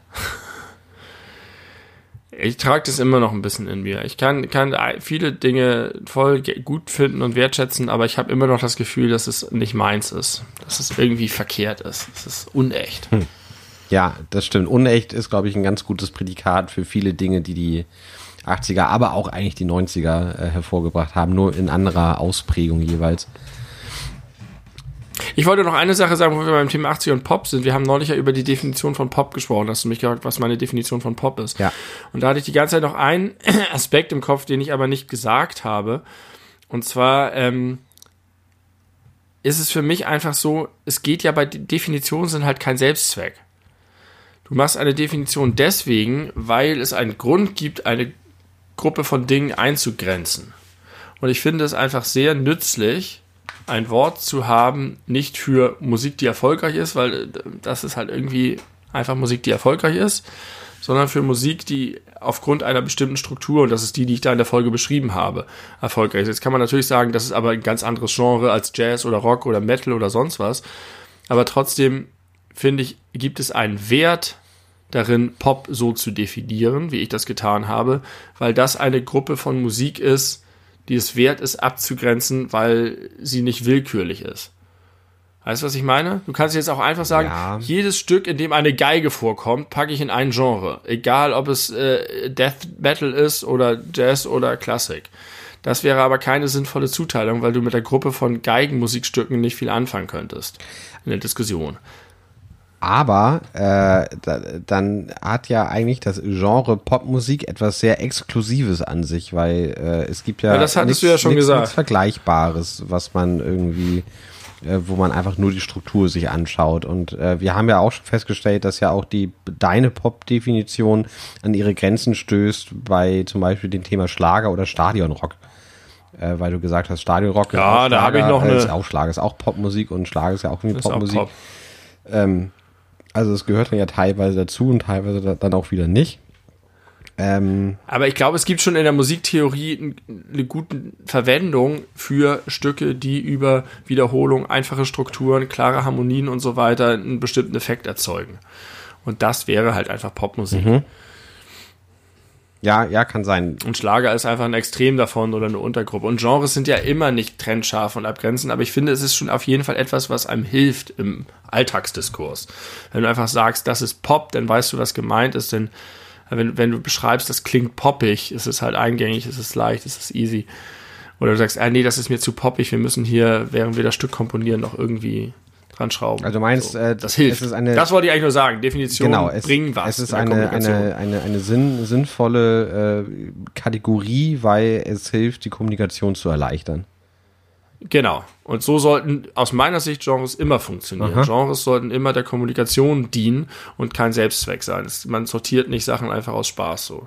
Okay, ja, da kann ich. In der Biologie ist das auch so. In der Biologie gibt es ja total interessante Definitionen, warum ist das jetzt eine Frucht und das eine Nuss und so weiter. Und manchmal ist das von außen gar nicht nachvollziehbar und die müssen sich halt auch entscheiden, packen wir jetzt alle Paarhufer zusammen oder packen wir jetzt alle mit vier Beinen zusammen oder wie setzen wir die Trennung? Und da gibt es total wilde Diskussionen in der Wissenschaft. Ja, das ist vielleicht ein ganz schöner Vergleich. Definition haben zu dienen. Äh, ein ganz schöner Vergleich war ja auch äh, innerhalb der, der Wissenschaft sich die Wissenschaftler untereinander ja auch überhaupt nicht einig sind. Auch so bei, nee. bei äh, Kategorien von, von Urzeitmenschen und so, wo fängt die eine Art an, wo, äh, wo hört die eine andere auf. Da gibt es ja genau. ganz verschiedene Ansätze und äh, in den seltensten Fällen festgelegte definitorische Grenzen. Aber das ist ja schön, da kann man auch länger, länger darüber diskutieren. Ähm, ich, jetzt versuche ich mal eine, eine wackelige Überleitung zu basteln. Äh, Popmusik ist äh, etwas äh, kategorisch gesehen sehr Einmaliges im, beim Bereich Musik. Weißt du, was genauso einmalig ist? Blond. Blond. Die Farbe Blond. Das ist eine Farbe, die ausschließlich für Haare benutzt wird und für nichts anderes. Doch, eine andere Sache. Äh, Bier. Bier. Ja, okay. Ja, gut. Das, das aber, ist die ein, eine aber, Ausnahme. Aber ansonsten ist es äh, eine interessante Beobachtung. Man würde jetzt ja nicht sagen, wenn recht. man jetzt ein Bild malt und man will irgendwie einen blonden Menschen malen. den blonden Stift. Genau, sag, ja. äh, äh, oh, ich habe ich hab kein Blond mehr. Kannst mir mal, hast, hast du noch Blond bei dir im, im Tuschkasten? Ja, Blond ist gar keine Farbe. Blond ist keine ich. Farbe, aber man äh, trotzdem hat jeder eine Vorstellung von Blond und das ist eine farbliche Vorstellung. Das ist interessant. Ist das nicht verrückt? Da sagst du was. Ja, das ist verrückt. Warum sagt man nicht gelb oder gold? Genau. Also es ist ja, es ist ja eigentlich nicht gelb. Also nicht eigentlich. Es, es gibt auch gelb-blond, dann, dann kann man das nochmal so ja. einkategorisieren. Ja, gelb, gelbes Blond würde ungesund aussehen. Das ist so eine Art äh, schimmernder Braunton. sehr, sehr, sehr. da haben wir wieder unser, unsere Lieblingsfarbe Ocker. Ja, genau. Also blond ist eigentlich mehr oder weniger exklusiv für Haare, aber nicht, man würde jetzt niemals beschreiben, ja, hier, das auf diesem schön gemalten Bild von Van Gogh hat er hier ein schönes Blond benutzt. Das sagt man nicht. Ja, oder guck dir mal das blonde Haus da hinten an, wie schön das in der Sonne lag. Ja, das ist. Ja. Bei das blonde Haus habe ich instinktiv ein Haus vor Augen, was ganz behaart ist. Blond behaart. Viele Haare halt. Sehr ekelhaft. Man würde, ja, und auch nur bei menschlichen Haaren. Es gibt doch keine blonden Tiere. Ich überlege gerade so ein, so ein, so ein Golden Retriever. Das ist ein geiler Sound, Alter. Was ist, was ist so ein Golden Retriever? Ja, aber man würde nicht sagen, dass der blond ist, oder? Ah, naja, aber Hitlers Hund hieß Blondie. Ja, das hat ja. Ah, guck mal, Hitler, was Hitler dazu zu sagen hätte. Das würde mich wirklich jetzt interessieren. Hitler, Hitlers Thoughts on Blonde. Hättest du lieber Hitler oder Jesus als Gast im Podcast? Ah. Oder beide und am Ende müssen sie zum Tod, bis zum Tod kämpfen. Am Ende müssen sie sich einig werden. Ähm, Werdet euch einig oder fight to the death? weiß nicht, was glaubst du, was würde uns mehr Klickzahlen bringen? Oh, ich glaube, beides würde uns äh, enorm viele äh, Klickzahlen bringen, aber vielleicht äh, Jesus weniger äh, asoziale Klickzahlen. Asozial soll man nicht mehr sagen, ne? weil das ja auch ein Hitlerwort ist, habe ich mal gelesen. Deswegen soll man äh, eigentlich äh, vermeiden, das Wort asozial zu benutzen. Ich finde asozial, wenn man es richtig benutzt, eigentlich ein schönes Wort, weil halt es die richtigen trifft, nämlich die Leute, die wirklich unsozial sind und Ja, aber dann soll man halt unsozial oder unsolidarisch sagen. Zumal ja Ja, aber asozial asozial. äh, ein Oxymoron Ja. ist, wenn man das auseinander nimmt. Weil es ja nicht Ja. möglich ist, sich äh, komplett nicht sozial zu verhalten, weil auch wenn du dich Ja, Arschloch Gott, verhältst, das ist ja- verhältst du dich irgendwie sozial zu deinem Umfeld. Das ist ja pedantisch. Also es geht ja darum zu sagen, dass du dich sozusagen den sozialen Geflogenheiten und Regeln widersetzt. Und so wie es benutzt wird, abschätzig ist es halt als Beleidigung im Sinne von, du bist nichts wert, du bist irgendwie Abschaum, du bist kein wertvoller Teil der Gesellschaft, du trägst nichts bei. Aber so wie ich es benutze, würde ich es immer sagen für Leute, die sich eben unsolidarisch äh, nicht als Teil der Gemeinschaft sehen, egoistisch verhalten. Die sind asozial in meiner Definition. Und da es so eine krasse Beleidigung ist, würde ich es dann auch gerne benutzen können, weil ich finde, die trifft es richtig. Aber jetzt einfach jemanden, der wenig Geld hat, als asozial zu bezeichnen, finde ich ganz schön schrecklich. Aber eigentlich wollten wir über Hitler und Jesus, nee, das haben wir schon. Hitler, wer mehr, ich wer weiß mehr es nicht. Ich glaube, ich, ja, ich glaube, aber wen ich lieber dabei hätte, ich glaube, ich hätte mit Hitler, glaube ich, mehr zu reden. Er würde eher in so einen Gesprächsflow kommen. Weil ich glaube, Hitler und ich, die, die teilen schon noch ein bisschen mehr einen Erlebnisraum. Ja. Beide Deutsche, wir sind näher zeitlich aneinander. Ich kann das mehr einschätzen, so was er gemacht hat. Er ist sozusagen vielleicht noch mehr interessiert an der jetzigen Zeit. Ich glaube, mit dem hätte ich mehr Gesprächsthemen. Du weißt mit auch Jesus. Jesus einfach ist ein mehr völlig, über völlig Hitler als über entrückter Jesus. Typ. Ja, aber das könnte ja auch interessant sein. Ein offenes Gespräch mit Jesus ist auch super interessant. Aber äh, ich glaube, bei Hitler könnte man, also Hitler wäre auf jeden Fall besser geeignet, um über Alltagsthemen zu reden. Wie, was ist eigentlich, warum sagt man eigentlich blond nicht zu einem Haus? oder wie faltet man seine Handtücher oder so? Das ist mit Jesus schwierig. Ich glaube, Jesus wäre, der hätte da einfach kein Interesse dran. Hitler schon, das könnte ich mir schon vorstellen. Ja, er hat da, hat da auch bestimmt starke Meinung zu. Das glaube ich auch, vor allem wenn er seine politische Agenda nicht mehr hat und seinen, seinen ganzen Propagandascheiß nicht mehr vor sich hertragen muss, sondern einfach nur sagen kann, okay, ich bin eh tot, ich habe jetzt noch eine Ehrenrunde, ich kann jetzt noch mit Tim und Bendy kurz über Haushalt reden, dann, das würde eher funktionieren, glaube ich. Wärst du freundlich zu Könnte ich Hitler? mir vorstellen. Oder höflich? Ähm, Oder wärst du, wärst du assi? das kommt ein bisschen, das kommt auf das Setting drauf an. Ich glaube, ich wäre höflich, ja. Ich glaube, es wäre eine, einfach eine solche Gelegenheit, ihn kennenzulernen, dass ich mir das nicht damit verbocken würde, dass ich ihm drei dumme Sprüche drücke und er sagt, was ist das denn für ein Arsch und auflegt. Ja, okay. Dann muss man natürlich gucken, wie er sich, wie er sich im Gespräch verhält und dann gegebenenfalls äh, dann darauf reagieren mit Verachtung. Also ich, ich glaube, ja, ich glaube, ich hätte aber auch einfach nichts davon, ihm Verachtung zu geben. Also das, das würde ja nichts ändern. Das, mhm, okay, ja. ich, ich habe jetzt sozusagen kein Bedürfnis mehr, mit ihm persönlich abzurechnen. Er ist halt eine historische Figur und ich habe höchstens noch ein Erkenntnisinteresse. Ich will ihn melken, so wie die 90er ihre Popstars. Sehr schön. Wir alles über Hitler melken hätten wir die Folge nennen können, wenn wir nicht unseren neuen Modus hätten. Äh, Schade. schade eigentlich.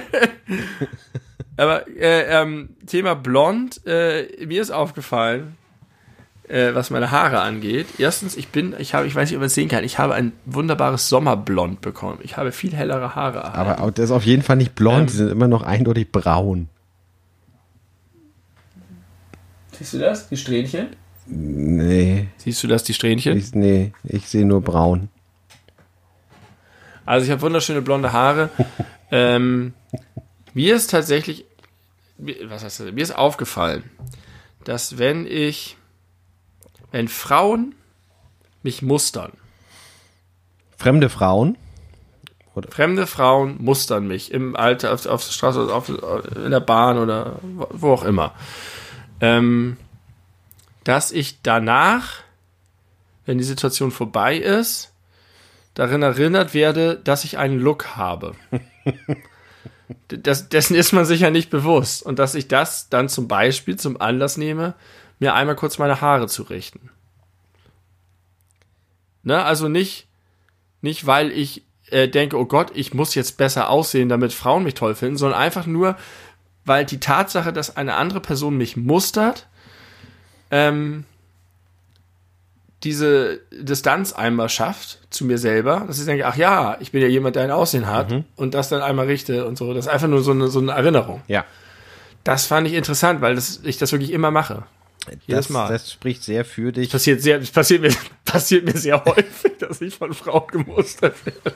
Das ist ja auch erstmal neutral. Das ist ja noch keine Aussage darüber, ob sie dich positiv oder negativ bewerten. Aber äh, das ja, ist, ich glaube, es ist schon das, positiv. Ich glaube, das, das ist ein gutes Zeichen für dich. Weil es bedeutet, dass du halt irgendwie jetzt nicht besonders eitel bist. Also das überrascht mich jetzt nicht, aber das äh, beweist das es wohl wahr. Ich, äh, ja, aber ich könnte ja auch einfach total Zero Fucks drauf geben und einfach so weiterschlurfen. Ja, nö. Ich glaube, das ist, das ist ganz normal, dass wenn man, wenn man sich dann, äh, also erstmal äh, zeigt es ja, dass du dir deiner Außenwirkung nicht dauerhaft bewusst bist. Und ich glaube übrigens, dass das ist auf jeden Fall das so. könnte tatsächlich auch ein Grund dafür sein, warum man vielleicht doch äh, öfter mal gemustert wird, weil irgendwie glaube ich, dass man sowas ausstrahlt, dass man das, dass man das irgendwie registriert, wenn, wenn man Leuten begegnet, die da eben halt Zero Fucks geben. Ähm, und das ist irgendwie interessant, weil das ist ja was Besonderes irgendwie.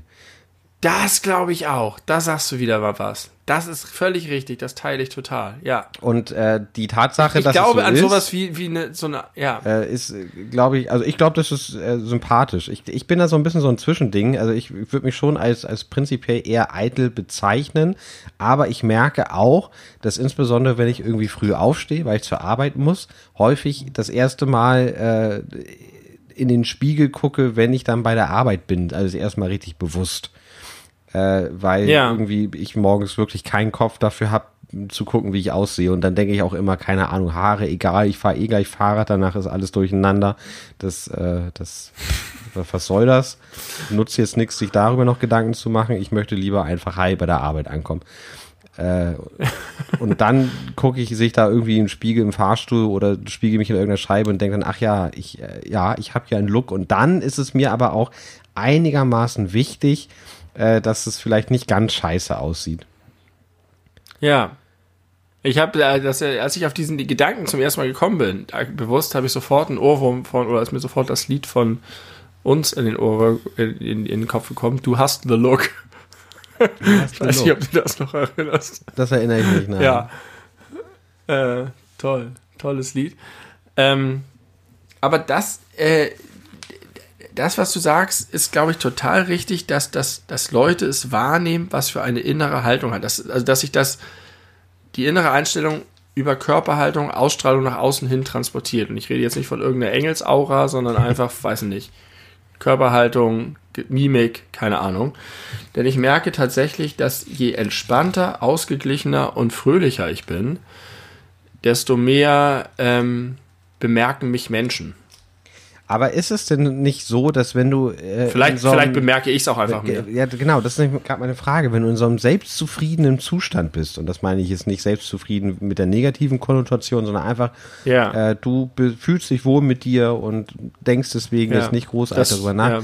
Ist es dann nicht eigentlich auch eher so, dass man sowas dann auch eher nicht wahrnimmt, wie man, äh, wie auf einen reagiert wird? Also so ist es tatsächlich bei mir. Nee, ich glaube, dann nimmt man es eher wahr. Also ich, ich würde sagen, wenn ich, wenn, wenn ich äh, in so einem Flow, in so einem guten Zustand bin, dann nehme ich insgesamt meine Umwelt viel mehr wahr.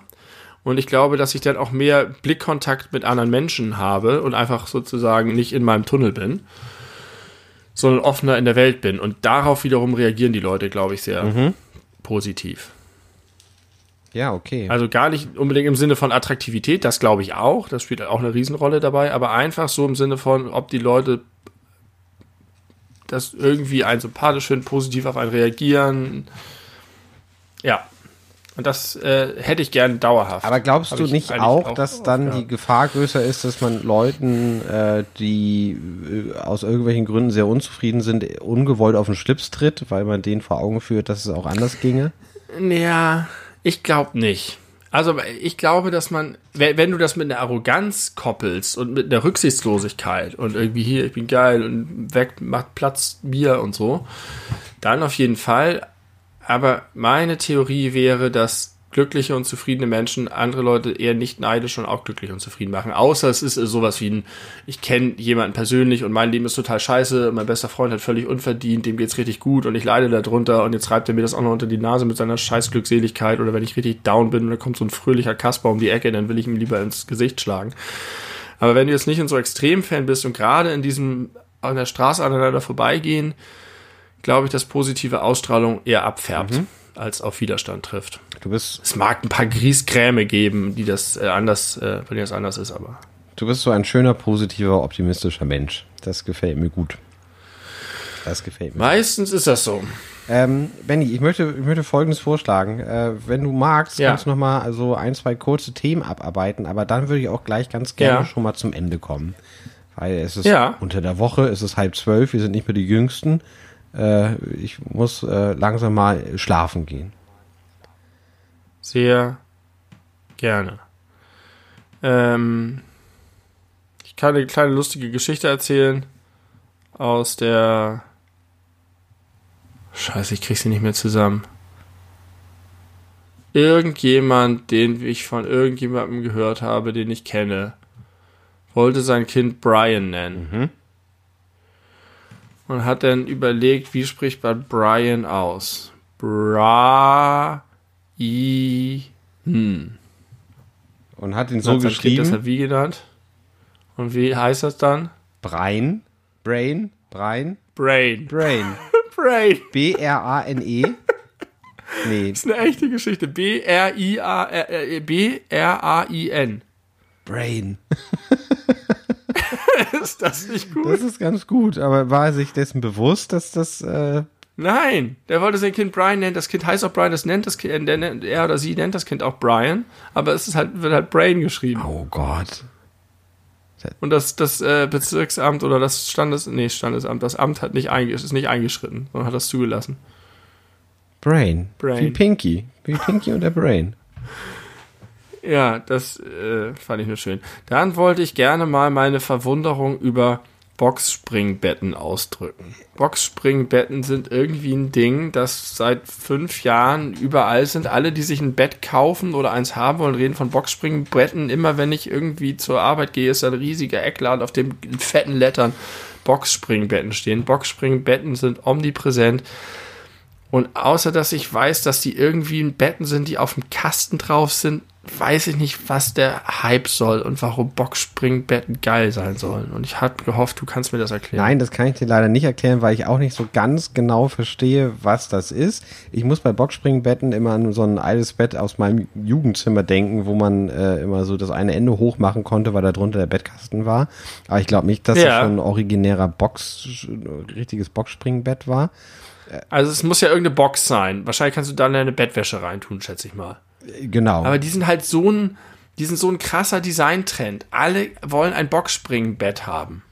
Und ich, ich, ich denke mir, wenn etwas so erfolgreich ist, muss es irgendeinen Selling Point geben. Es muss irgendwas geben, wo die Leute sagen, oh geil, das ist so viel besser als ein normales Bett.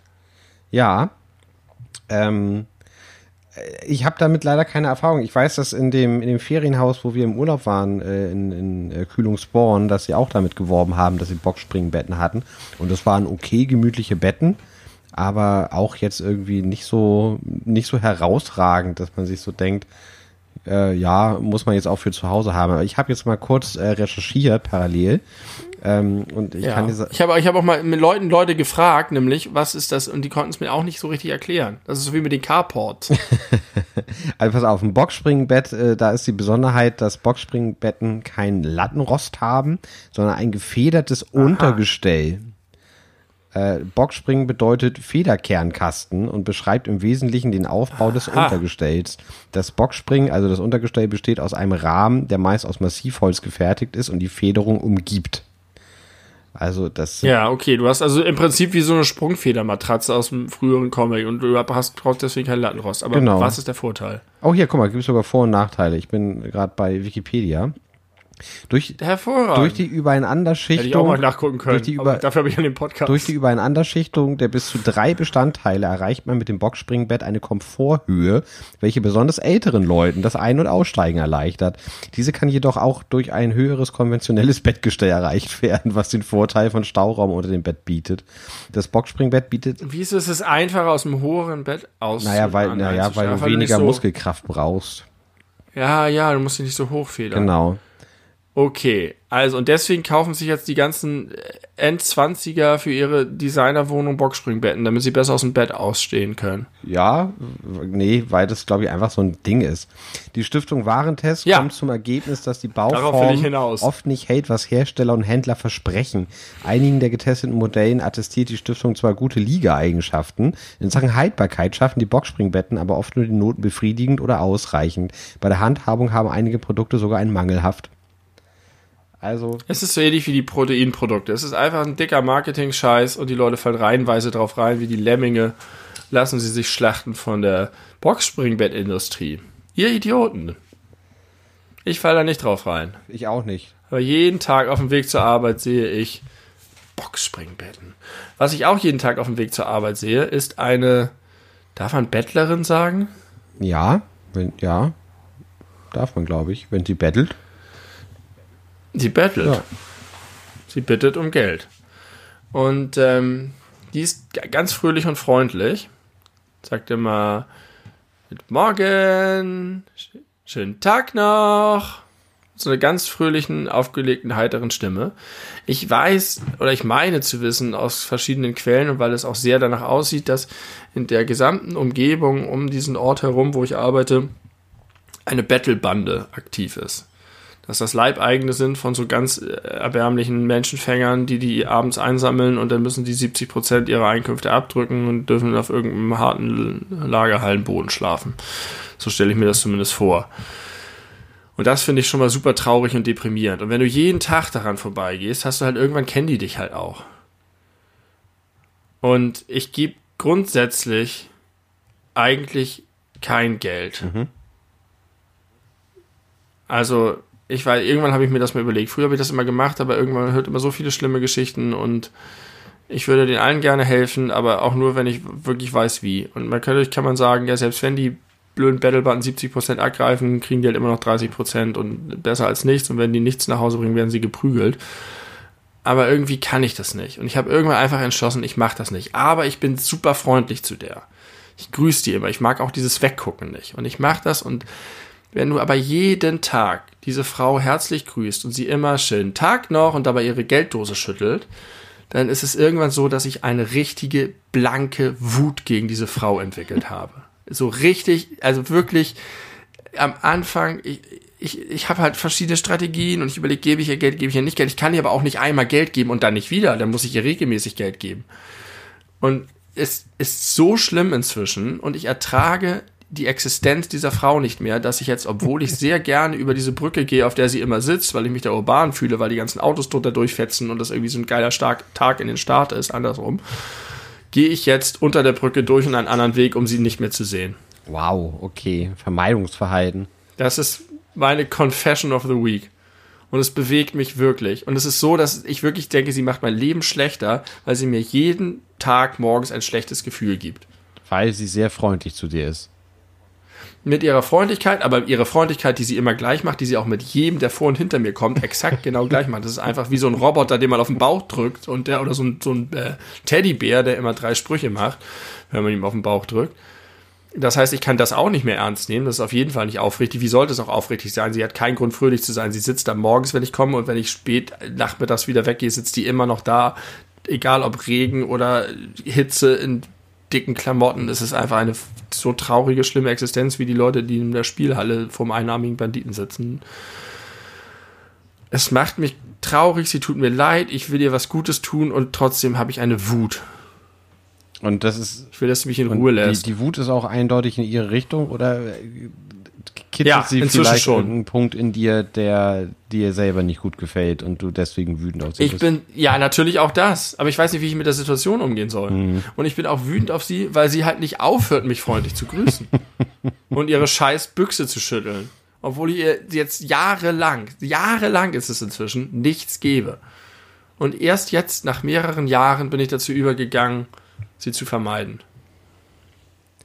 Ja, das ist sicherlich eine Art und Weise, damit umzugehen. Man hätte sich auch irgendwas über, also ich weiß nicht, ob man jetzt so per se sagen kann, wenn ich ja einmal was gebe, muss ich ja immer, immer was geben. Das äh, halte ich jetzt auch. Aber es macht es auf jeden Fall nicht besser. Wenn ich ihr einmal 50 Cent hinwerfe, ist auch nicht so, dass ich dann mein gutes, Gew äh, schlechtes Gewissen ja. freigekauft habe. Das stimmt. Ich will einfach, dass es dieser Frau gut geht, dass sie ein anderes Leben hat, dass sie irgendwie in irgendeine Maßnahme kommt, dass sie eine Aufenthaltsgenehmigung hat und irgendeine Wohnung gestellt kriegt. Ja, dann suche ihr doch mal eine Wohnung, irgendwie bezahlbaren Wohnraum, äh, gib ihr mal irgendwie die Nummer von Hinz und Kunst oder was. Dann werde ich bestimmt irgendwie äh, frühen Abend erschossen in irgendeiner Gasse von der Battlebande.